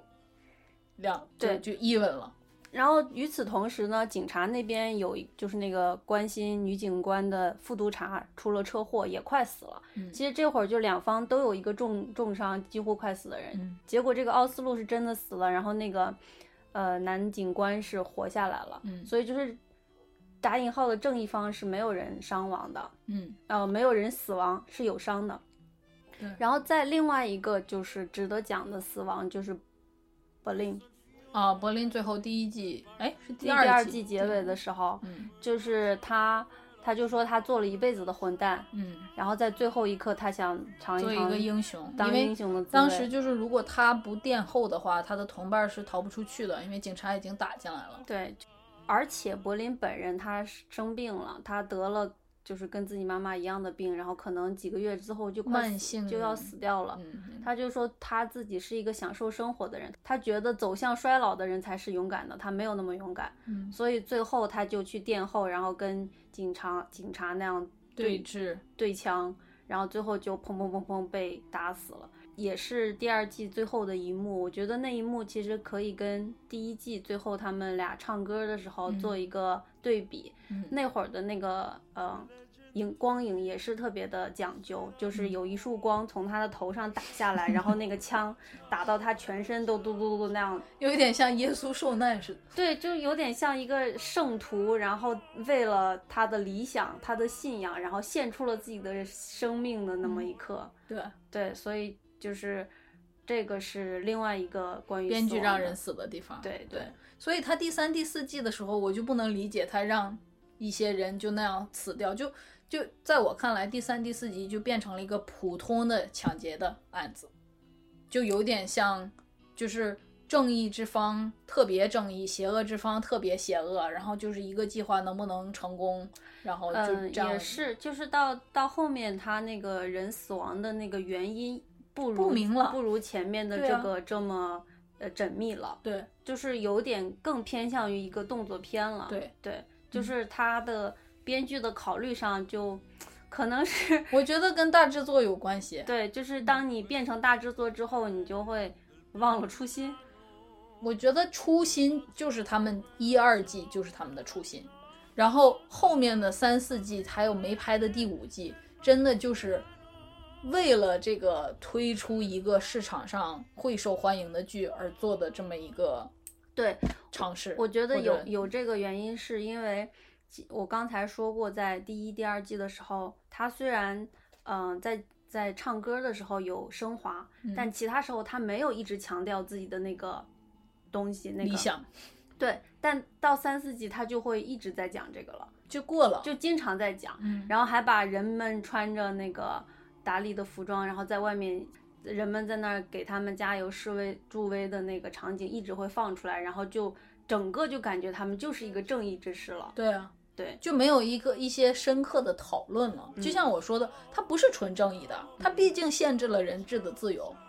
这个编剧在塑造各方人物嘛，劫匪，然后警察，然后人质人质当中。嗯，需要有一个就是不那么安分的，对。然后他就选了阿图鲁这么一个人，嗯。然后他又把他写的非常的奸诈，嗯，所以这个时候我们群众观者的这个心理就不会向他倾斜了嘛，对。我们可能会更倾向于人质就乖乖听话你就，你他反正也不会，因为我们作为观众知道，反正他们是不会杀人质的。对他们会每天按顿给你饭吃，然后还会让你去洗对漱，然后你你其实只需要等这么几天过去就好了。但是人质不知道呀，嗯所以我是能理解那十六个人真的逃跑的时候，把那个奥斯陆给打打到植物人，然后嗯跑掉的。嗯，呃，而且你作为人质，你也不知道警察强攻进来的时候会不会不小心把你也给崩了。对对对吧？对，所以确实就是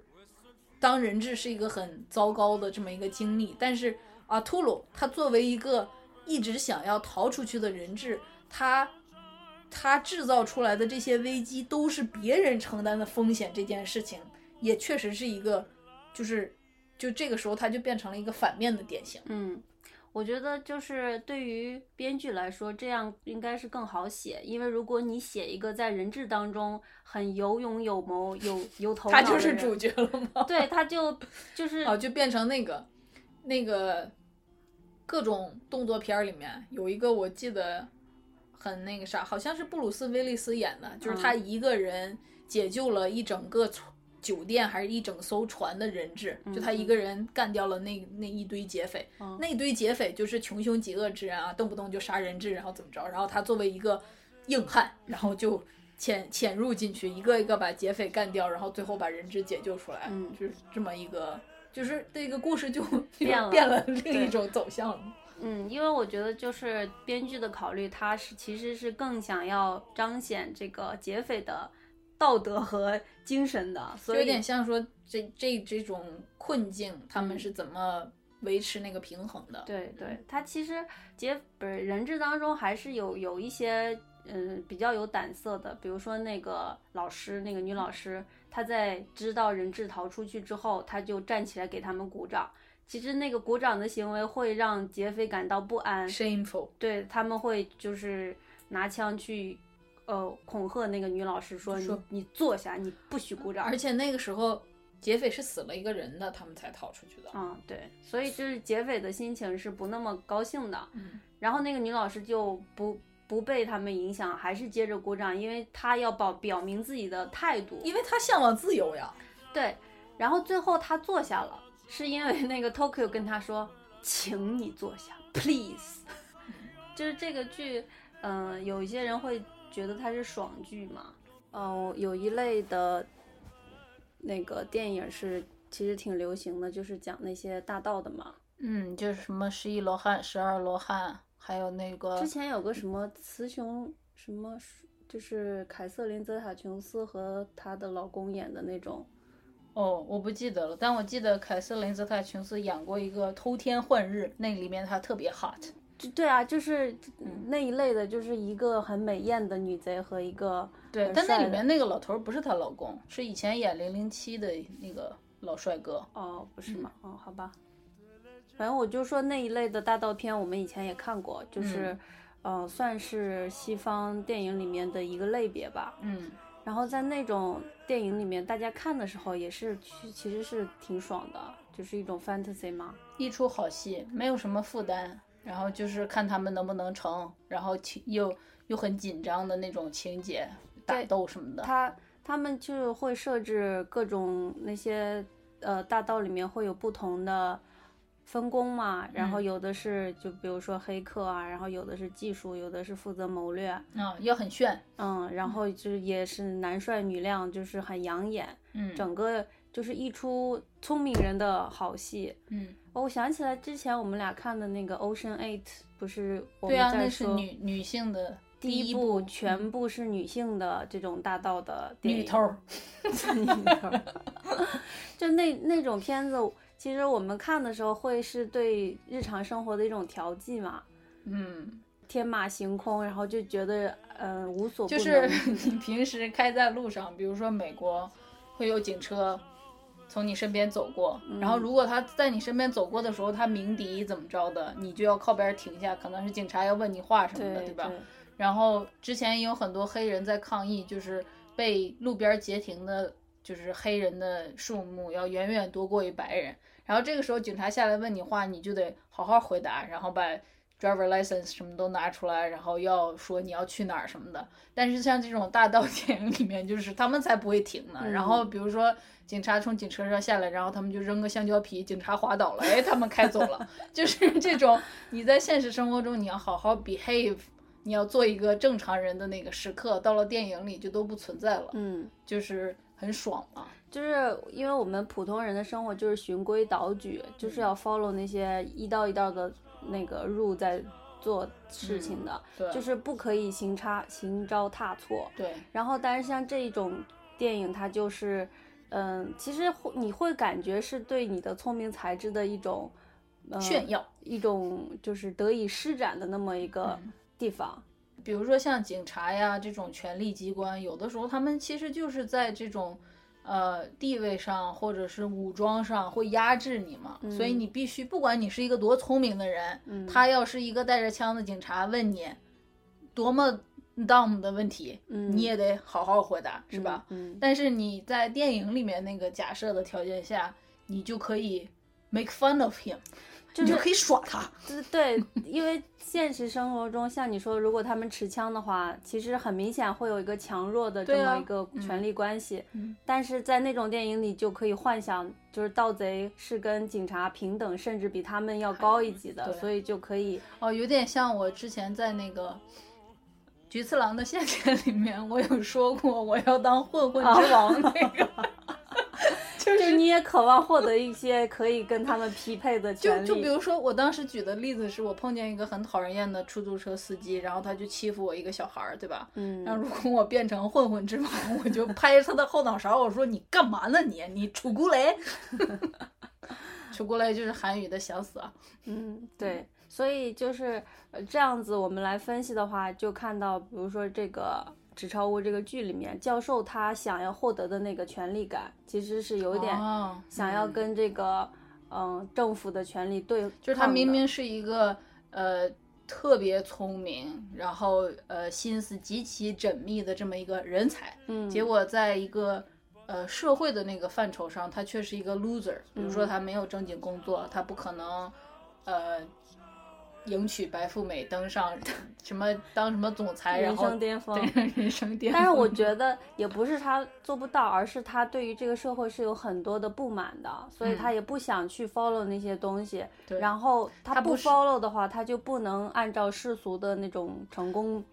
对获得财富密码。对你刚才说的那个 follow 那个啥，就是属于那种精英主义，对，就是叫什么？之前有一有一个人说的叫精致的利己主义。对精致的利己主义。教授不是一个精致的利己主义者，他就是一个有才华无处施展的嗯嗯这么一个高智商 criminal 罪犯。嗯，所以就我们觉得这个像那些大盗电影的存在，它除了会让人们那种呃带来新鲜的刺激之外，其实它是有这种呃群众心理的基础的，就是对于这种耍一下，平常生活的一种很小小的反抗，或者是一些小小的反思嗯，和向往。不是说人人看剧的时候，其实会带入主角嘛，嗯对吧？对所以这种大道电影其实有点像是，因为我自己不打游戏哦，你又用又想用游戏做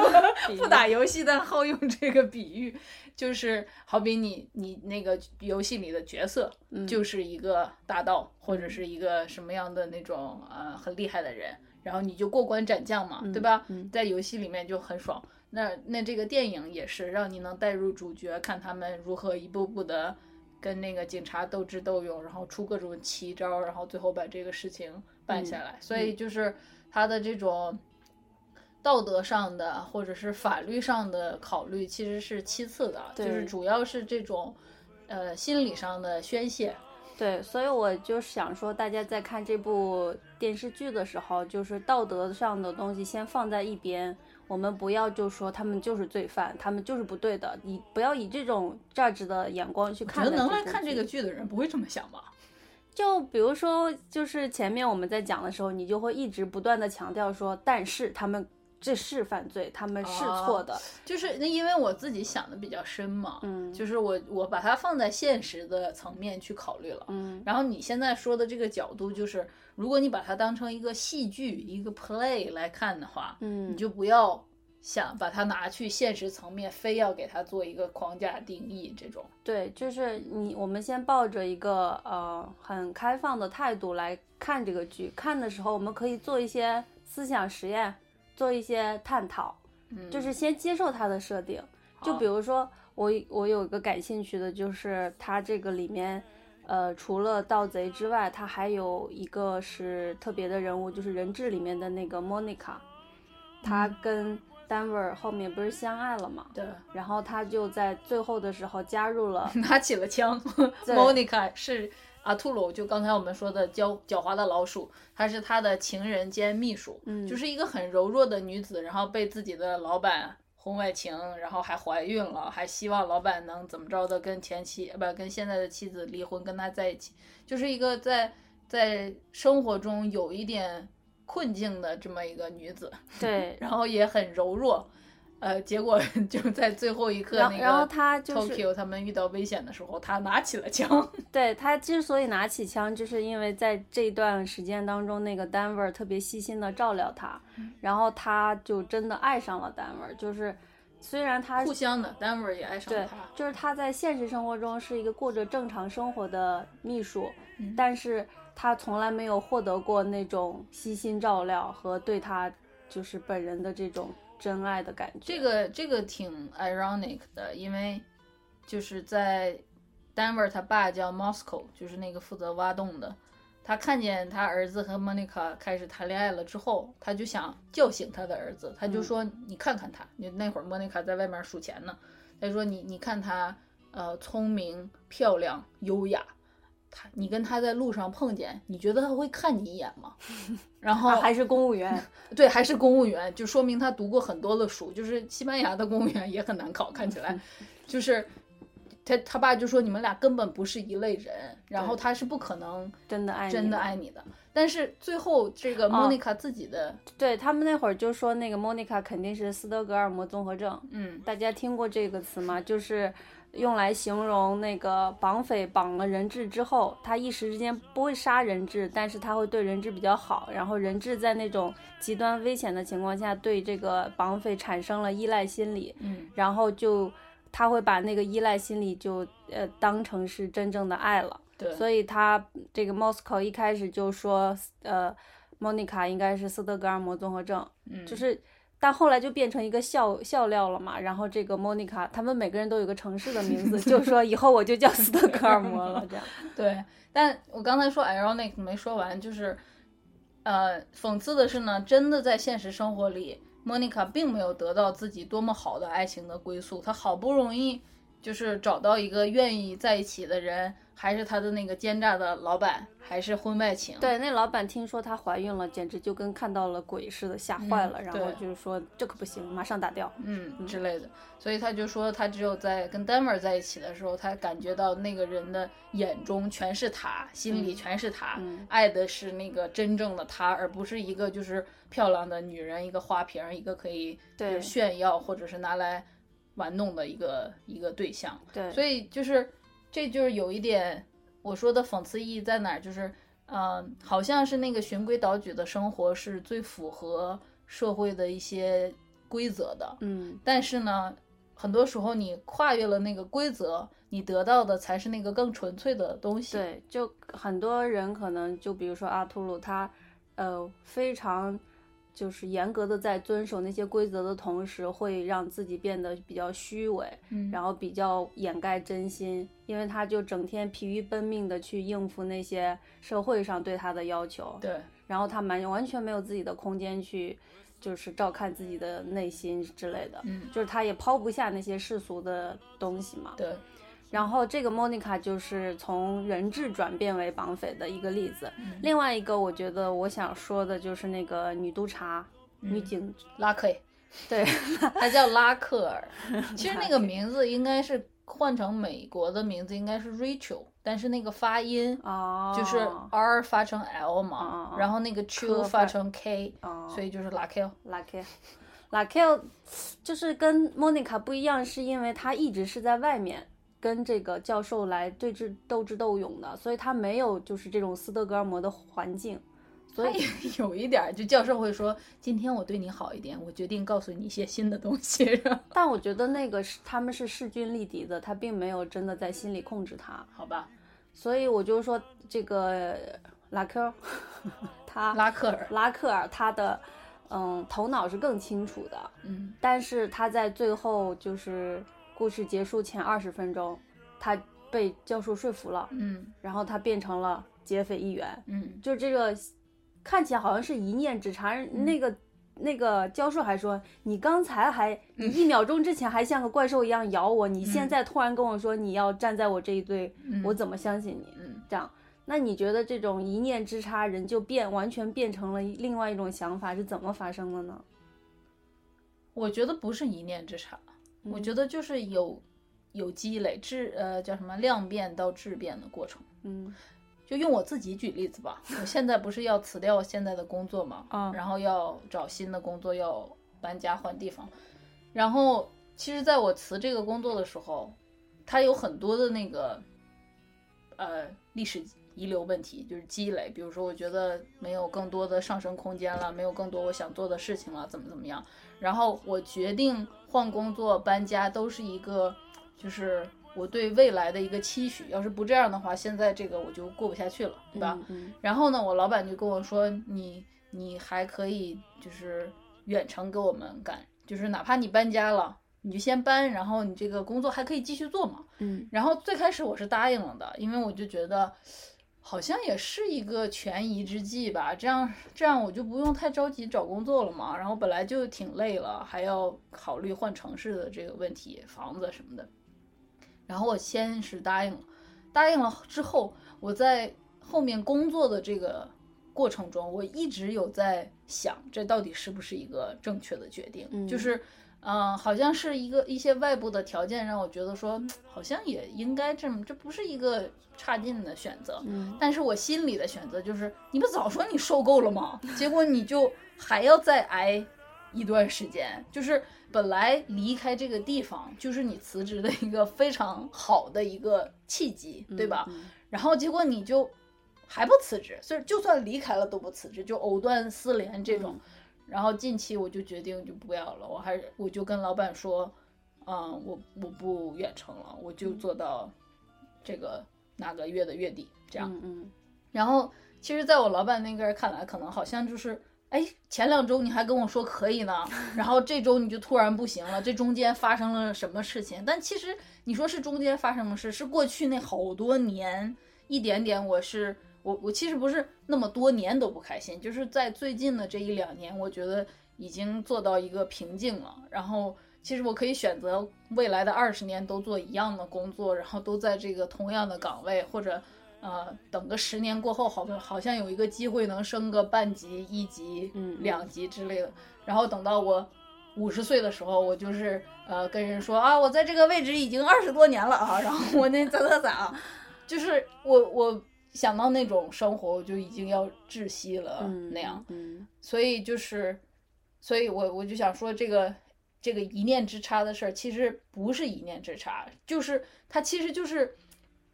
另一边儿的那个天平上已经有砝码了。嗯，第九块饼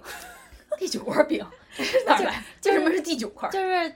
一个什么故事，然后就给他吃饼，然后吃了一个一个一个，然后吃到了第九个，他吃饱了。然后你就说是第九个饼让他保的吗？并不是，是因为 前面有八个。好精彩的故事、啊！哎呀，完全忘记了那个故事咋讲。但是那个意思，嗯就是那个天平那边已经有砝码了，然后就是你看到那个杆儿哦，已经开始颤了。嗯，然后它颤之前，它还是靠向那边的，嗯但是就是后面那个多了那一个，然后咔嚓，它就偏到这边来了，然后你就说是一念之差，其实不是这样的。嗯，好吧。所以就比如说从那个拉克尔的角度，他他对这个警察的体制应该是非常不满的，他是一个有心的人，嗯。有心的人在那样一个错误的环境里，周围都是贱人，都是恶心的人，然后都是呃这种趋炎附势、见风使舵，然后不是真正关心老百姓的权益的人，他在那个里面他不会有归属感的，他可嗯。能他是那个 black sheep 那个毒黑羊，嗯。就不合群的那个，嗯。所以他遭受的这些东西，其实早就在那个天平的那个砝码上加了一些啥了。他说不定他没有要求强攻，没有说怎么着的，你就把那些绑匪爆头什么的，是他对他们也有一些同情，嗯。或者是甚至是理解。嗯，比如说哦，你们可能一些你也没有大范围因为的屠杀因为人质，就像比如说教授他要求自己的团队做到不杀人这个事情，其实就是他的一个底线。然后这个底线他获得了拉克尔的呃同等的尊重，然后，但是如果是一个别的警方的人，他可能就完全无视这个教授所做的努力。我信你才鬼，对，就就比如说那个阿图鲁就是，阿图鲁就一直说他们会杀死他们绝对不会让我们活着出去。对，但嗯是从头到尾劫匪都没有在刻意伤害人，对，阿图鲁完全忽视这个事实。所以阿图鲁如果是劫匪的话，他应该会杀人。对，所以就嗯，这里我就是其实想说，比如说像拉克尔他。他就是完全本来的一个正义方的人，然后到后面变成劫匪方。但是我们如果纵观整个剧来说，就是也不会觉得他是误入歧途了，我们反而会觉得他可能找到了自己的自己的路之类的。你刚才还说这个剧就是很爽啊，不要往现实层面 靠。我就说在这个剧的框架里头讨论的话，对啊，对肯定是他被策反了之后，观众肯定是呼出一口气，就是好不容易我 care 的两边的主角终于站到一边了。嗯嗯，对啊，所以我就想说，就是，嗯，虽然我们不要把它真的放到现实当中考虑，但是电视剧当中的那个精神探讨，我们还是应该去进行思考的。编剧还是有一些野心，要影射现实社会。，对，就是比如说，当那个现实生活、现实社会当中的，嗯，权力机关他们做了邪恶的事情，或者他们罔顾公民的权利的时候、权益的时候，贝德，嗯，或者他们就是，嗯，比如说更偏向那个，嗯，富豪他们。比如嗯说那个以前上一任的美国总统，他就去偏偏偏向那些富豪的利益，这些就是会应该受到普通人们的反呃反抗的东西，对吧？嗯，对，所以嗯，我就想说，我们也不是说完全没有一点现实意义，就是在现实当中还是可以获得一些嗯是。嗯这个剧有它自自带的一种他对正义的向往，他嗯希望那个正义应该是什么样的。所以就是你你在看完这个的时候，你会比较嗯、呃没有负担的认为教授他们是正义的吗？嗯，你现在又把它放在现实层面，我我我个人哦，我比较遵纪守法，不是，就是就是他们挟持了人质，限制了人质的人身自由这件事情，我觉得你还是不能接受吧？对，因为有一个网球的名将叫穆雷，嗯是英国人，他小时候就被当过人质，是也是这种集体性的，不是光他自己。somehow 的就是那个劫匪可能是劫抢银行或者什么的，他在很小的年纪就是其中人质当中的其中一个。然后呢，这个可能作为体育明星 出名了之后，你的方方面面就会被 a n a 就会被分析嘛。然后就是一直有人说他的球风偏保守，跟他小时候遭遇过这种重大危机有关。哦，就是穆雷，你看穆雷打比赛就我哈，就是容易看睡着，因为他就是一直拉长拍，一直拉长拍，就是他不是那种主动进攻型的，要上网然后一招拍死对手的那种，他就是能跟你一直耗。然后有的时候我就想说，差不多得了，赶紧弄一个大斜线，你就结束了呗。然后就是你就说这这种经历确实会给人造成不可磨灭的影响。对，嗯。影响，然后那个影响，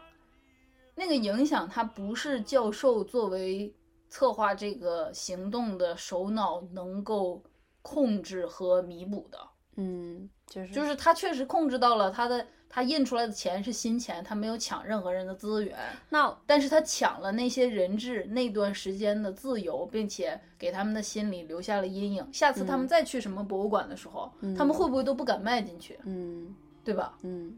确实是。我觉得那有没有可能，比如说教授在一开始的时候就跟这些人质讲，做一下做个 speech，把自己的想法完全的告诉他们，然后就让他们乖乖的配合。不，行啊，因为因为会出差错。如果他把他他想法告诉人质，就说我们现在把你们困在这里，然后我要印钱，那如果这个消息漏出去了，警察就会强攻进来的，因为他们他们警察的目的就是破坏你的计划呀。好吧，行吧。除非就是人人质是群演，你知道吧？嗯就是他雇了一堆群演，说你们假装今天去 visit 这个博物馆，然后被我挟持成人质，然后就全是我在演的全是演的，六十七个人哎，这群演的费用也很高，然后不不可那控的因素太多了也对啊，嗯，所以就是如果从现实上考虑的话，就很多时候就会停下了，就进行不下去了。所以它是剧嘛。嗯嗯，好吧，嗯，其实我还是怎么说呢，就是就虽然他用了这个犯罪的这么一个故事来讲这种反抗，但是我就想说，这种我们单纯讲反抗的话，反抗应该会在什么时候才能出现呢？就是有没有一刻是要做反抗的呢？就是那种比较我给你举个例子、啊，史意义上的那种，我给你举个例子，就是那个 LGBT 历史上有一个著名的十强运动，嗯就 Stonewall，就是在呃六几年，我忘了具体是哪年，可能六几年、七几年，就是那会儿这个同志的权益，即使是在美国也还是很受限的情况下，然后纽约的警察就在应该是圣诞节吧，还是哎到底是纽约还是加州呀？我忘了，但是是一个 gay city。然后这个警察就在一个节日的晚上，应该是圣诞节，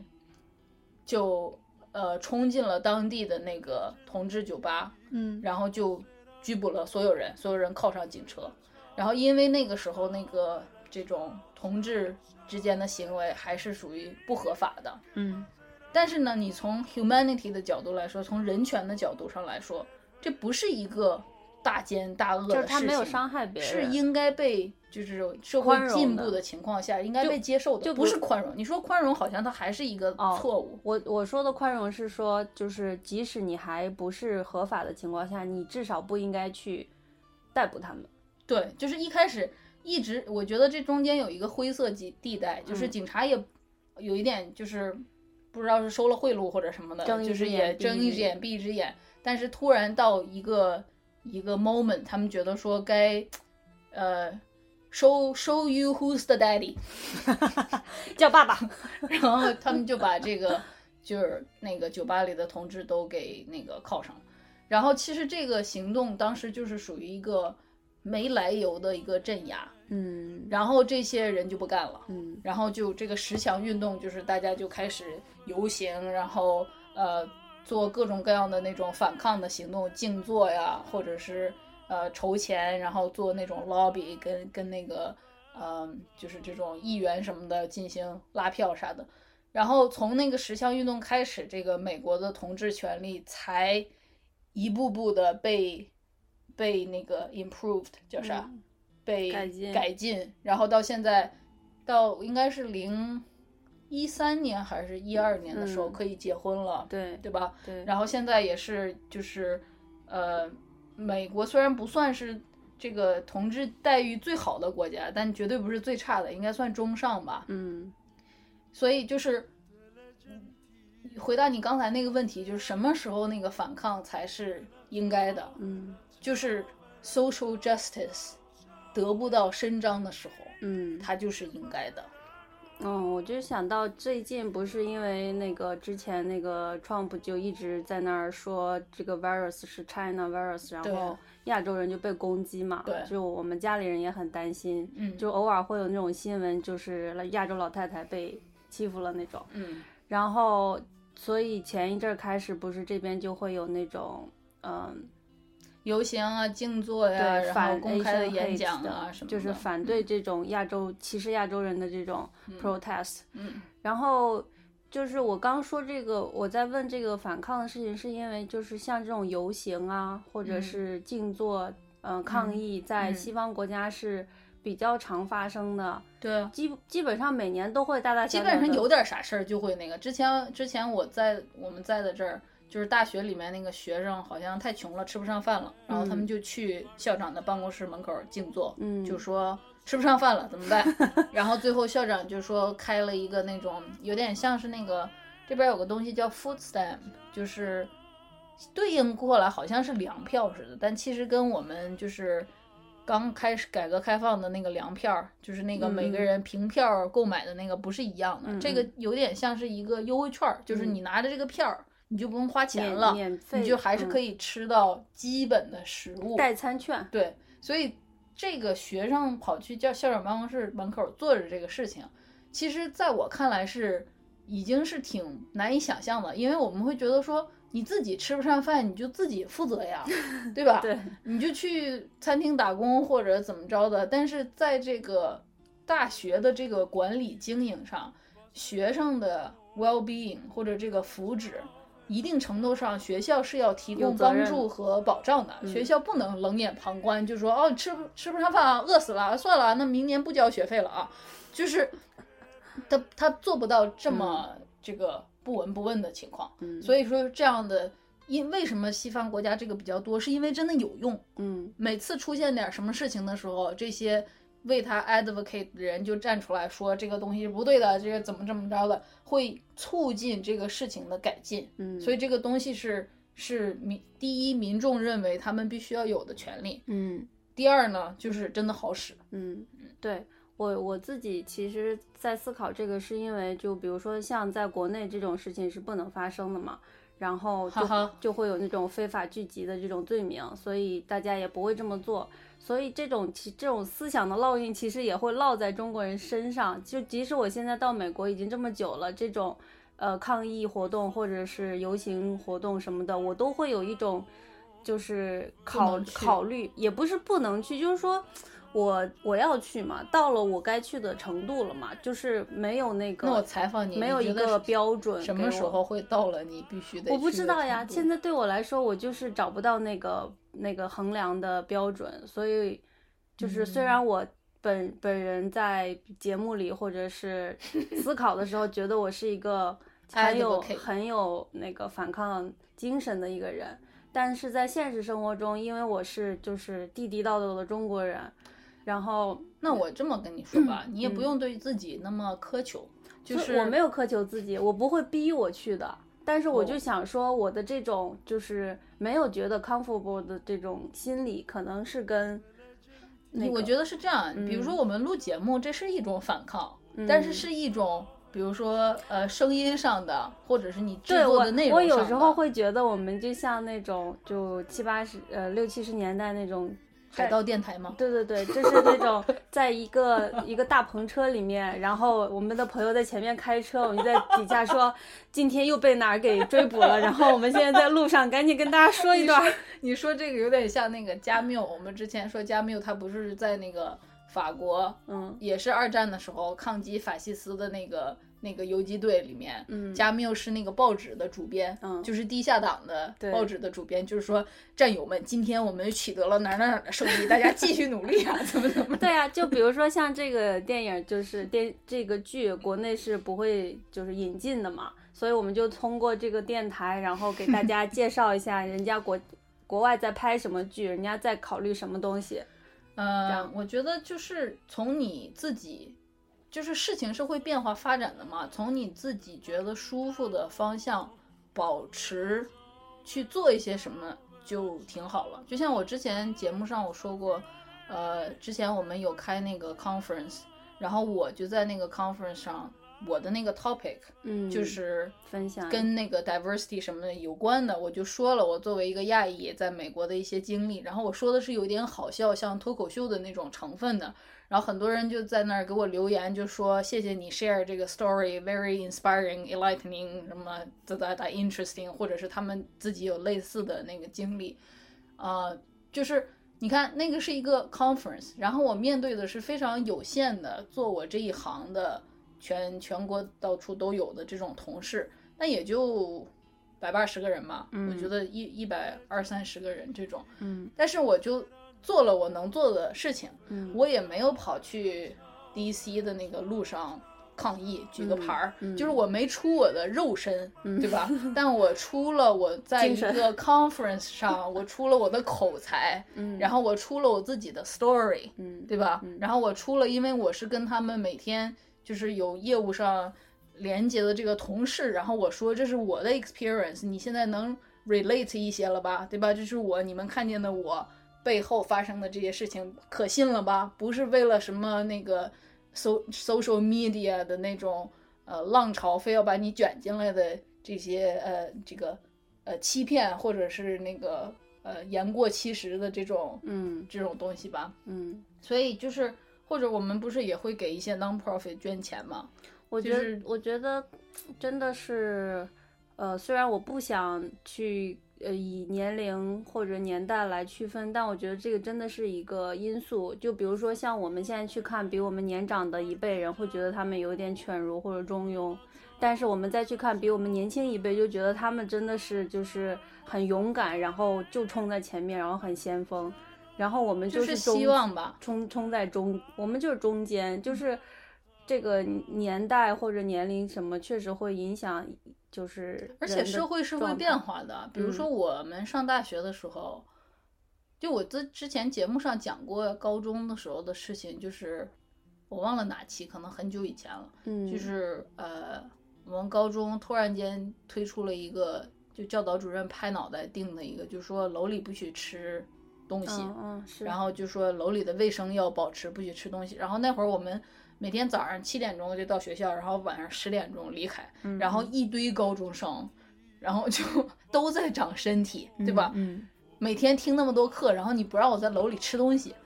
但是呢，这个问题是什么呢？就是我觉得也没有多少人会真的遵守，大家可能就偷偷的包里塞一个士力架或者就是塞一个上有对策，饼干什么对。上有政策，下有对策。但是高中时候的我就是个愣头青啊，我就想说，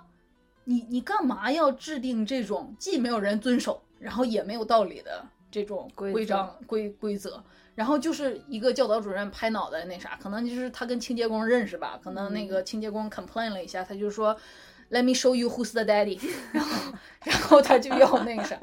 这个真的是中中西古今通用的。然后，然后我就很愤慨，我就在教导主任的那个门口撕开了一包饼干，然后就在那吃。他他就跑过来像疯狗一样问我，就说你干嘛呢你？而且我那会儿是我们班班长，你知道吧？老师都认识我。然后我就说，说是不能在教学楼里吃东西，但是我饿，我饿了我就上不了课。然后我就当着他面吃，然后就把他气炸了那种。然后后面的两年，他都像一个疯狗一样，就是有我在的地方，比如说那个做做广播体操，下面几百个人那个在那儿，学生在那儿站着，然后他就说那谁谁就是我，校服穿的不整不整齐啊什么的，我也嗯确实你伤害了他的自尊。反正就是这个，然后还有一些连带的这种呃这种东西，就我我就变成了一个 trouble maker，然后本来的有什么三好学生或者那啥，我要是缩着点儿，就是你知道好学生有一个好学生的样子嘛，你保持那个样子，你该该到手的都能到手，你知道吗？结果我就没保持住，然后就嗯这些东西就都没了，没了也无所谓。嗯然后，但是当时的那个那个行为确实给我留下了一个烙印，就是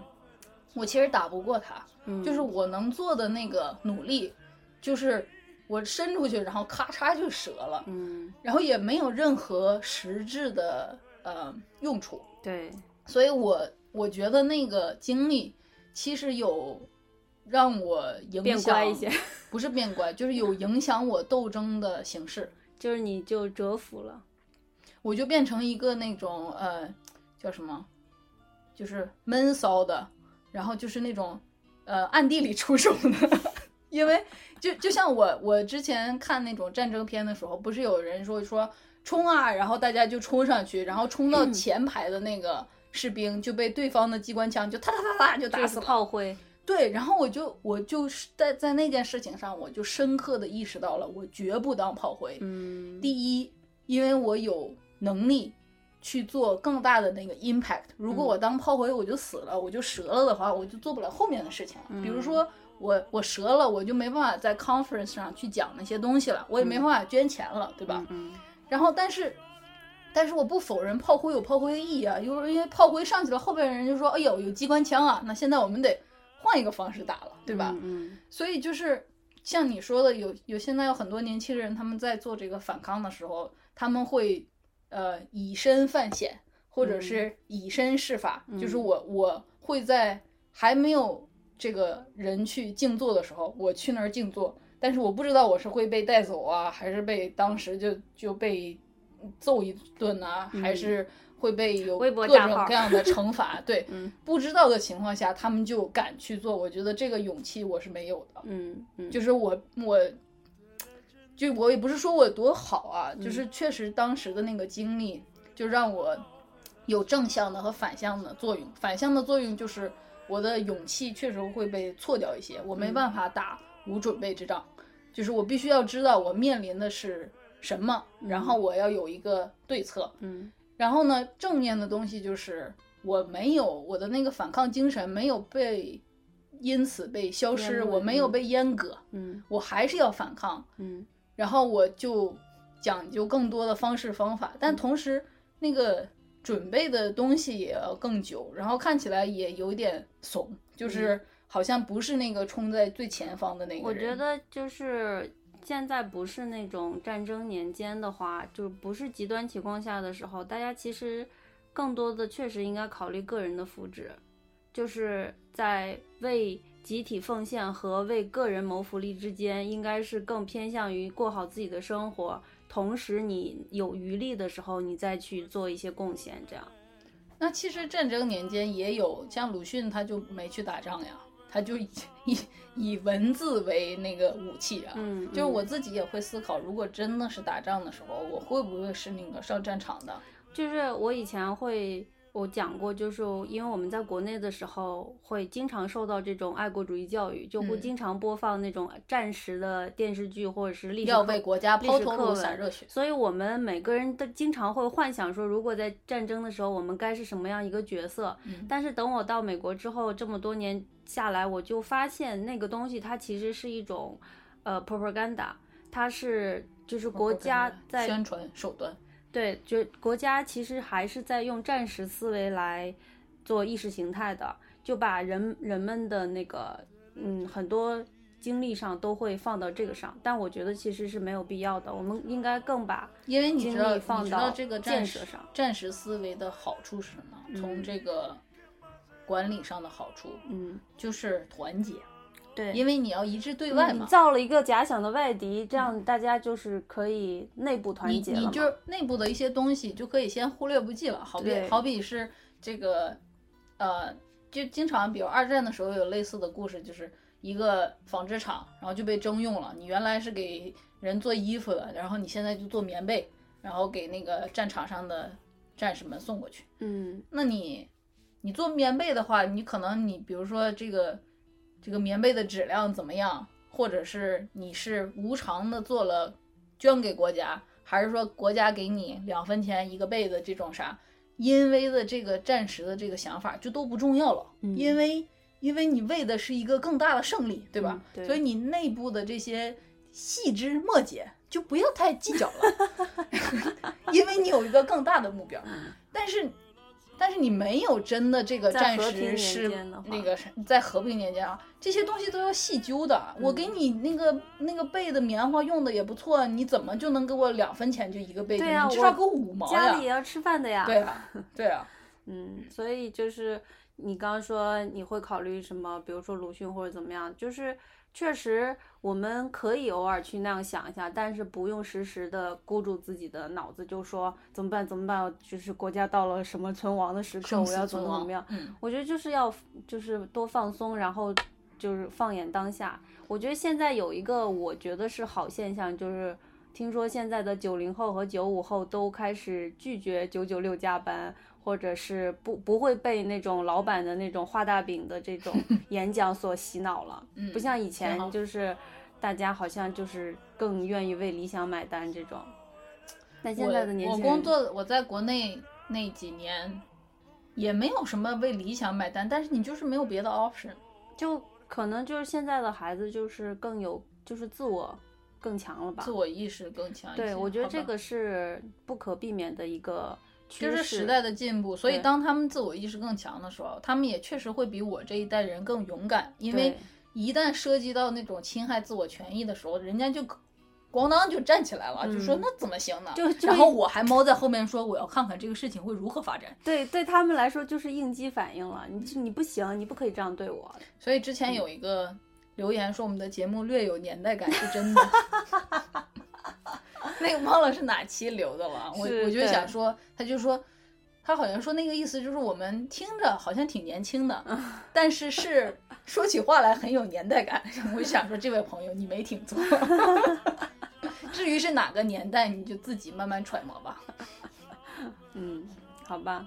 行吧，我觉得差不多就讲这些。好的，我们可以放歌了。我们它有两首歌，一首是片头，片头那首歌很好听，还是首爱情歌曲。对，这个是特别神奇的，明明是一个抢劫片，却用因为因为他们是情感丰富的 Latino，对，所以这当中有很多情感的部分。这个最开始那个悠扬的女声一出来的时候，它不是那种动作片的动次大次的那个时候，哦它它就会让你的那个情绪很很饱满。这里这里还得再说一下，因为这个剧是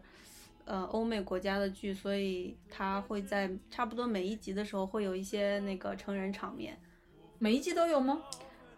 几乎一两集一两集就会有的。吧所以如果是未成年的话，就先不要看这部剧了。嗯，好吧，也没有那么赤裸，可以快进。请问你会快进吗？把眼睛闭上。对，就是说一下，嗯嗯，好吧。呃，再就是那个维拉乔那首歌，那嗯首歌就是翻译过来中文的是那个啊朋友再见，是，就是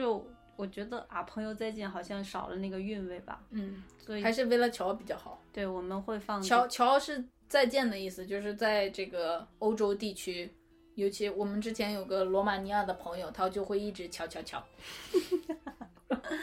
嗯，好，然后我们下期再见，希望大家就听一下这首啊，朋友再见。这首很好听的嗯歌曲。为了敲敲敲敲好，乔乔。乔。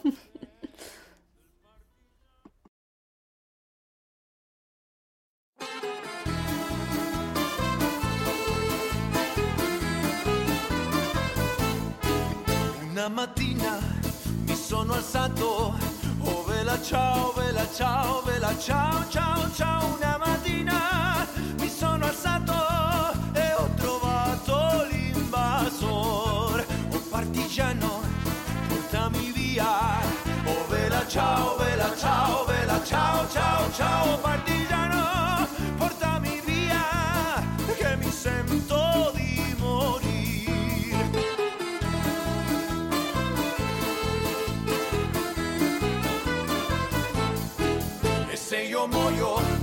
partigiano, oh vela ciao, vela ciao, vela ciao, ciao, ciao. E se io muoio da partigiano, tu mi devi seppellir e seppellire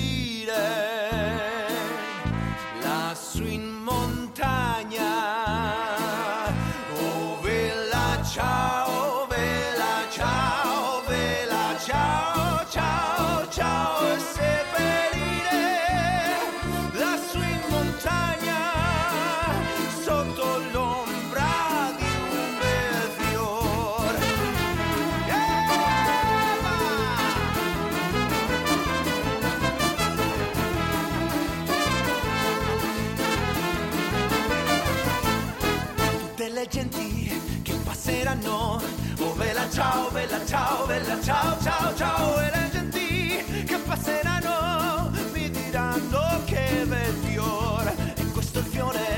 del partigiano. Oh vela ciao, vela ciao, vela ciao, ciao.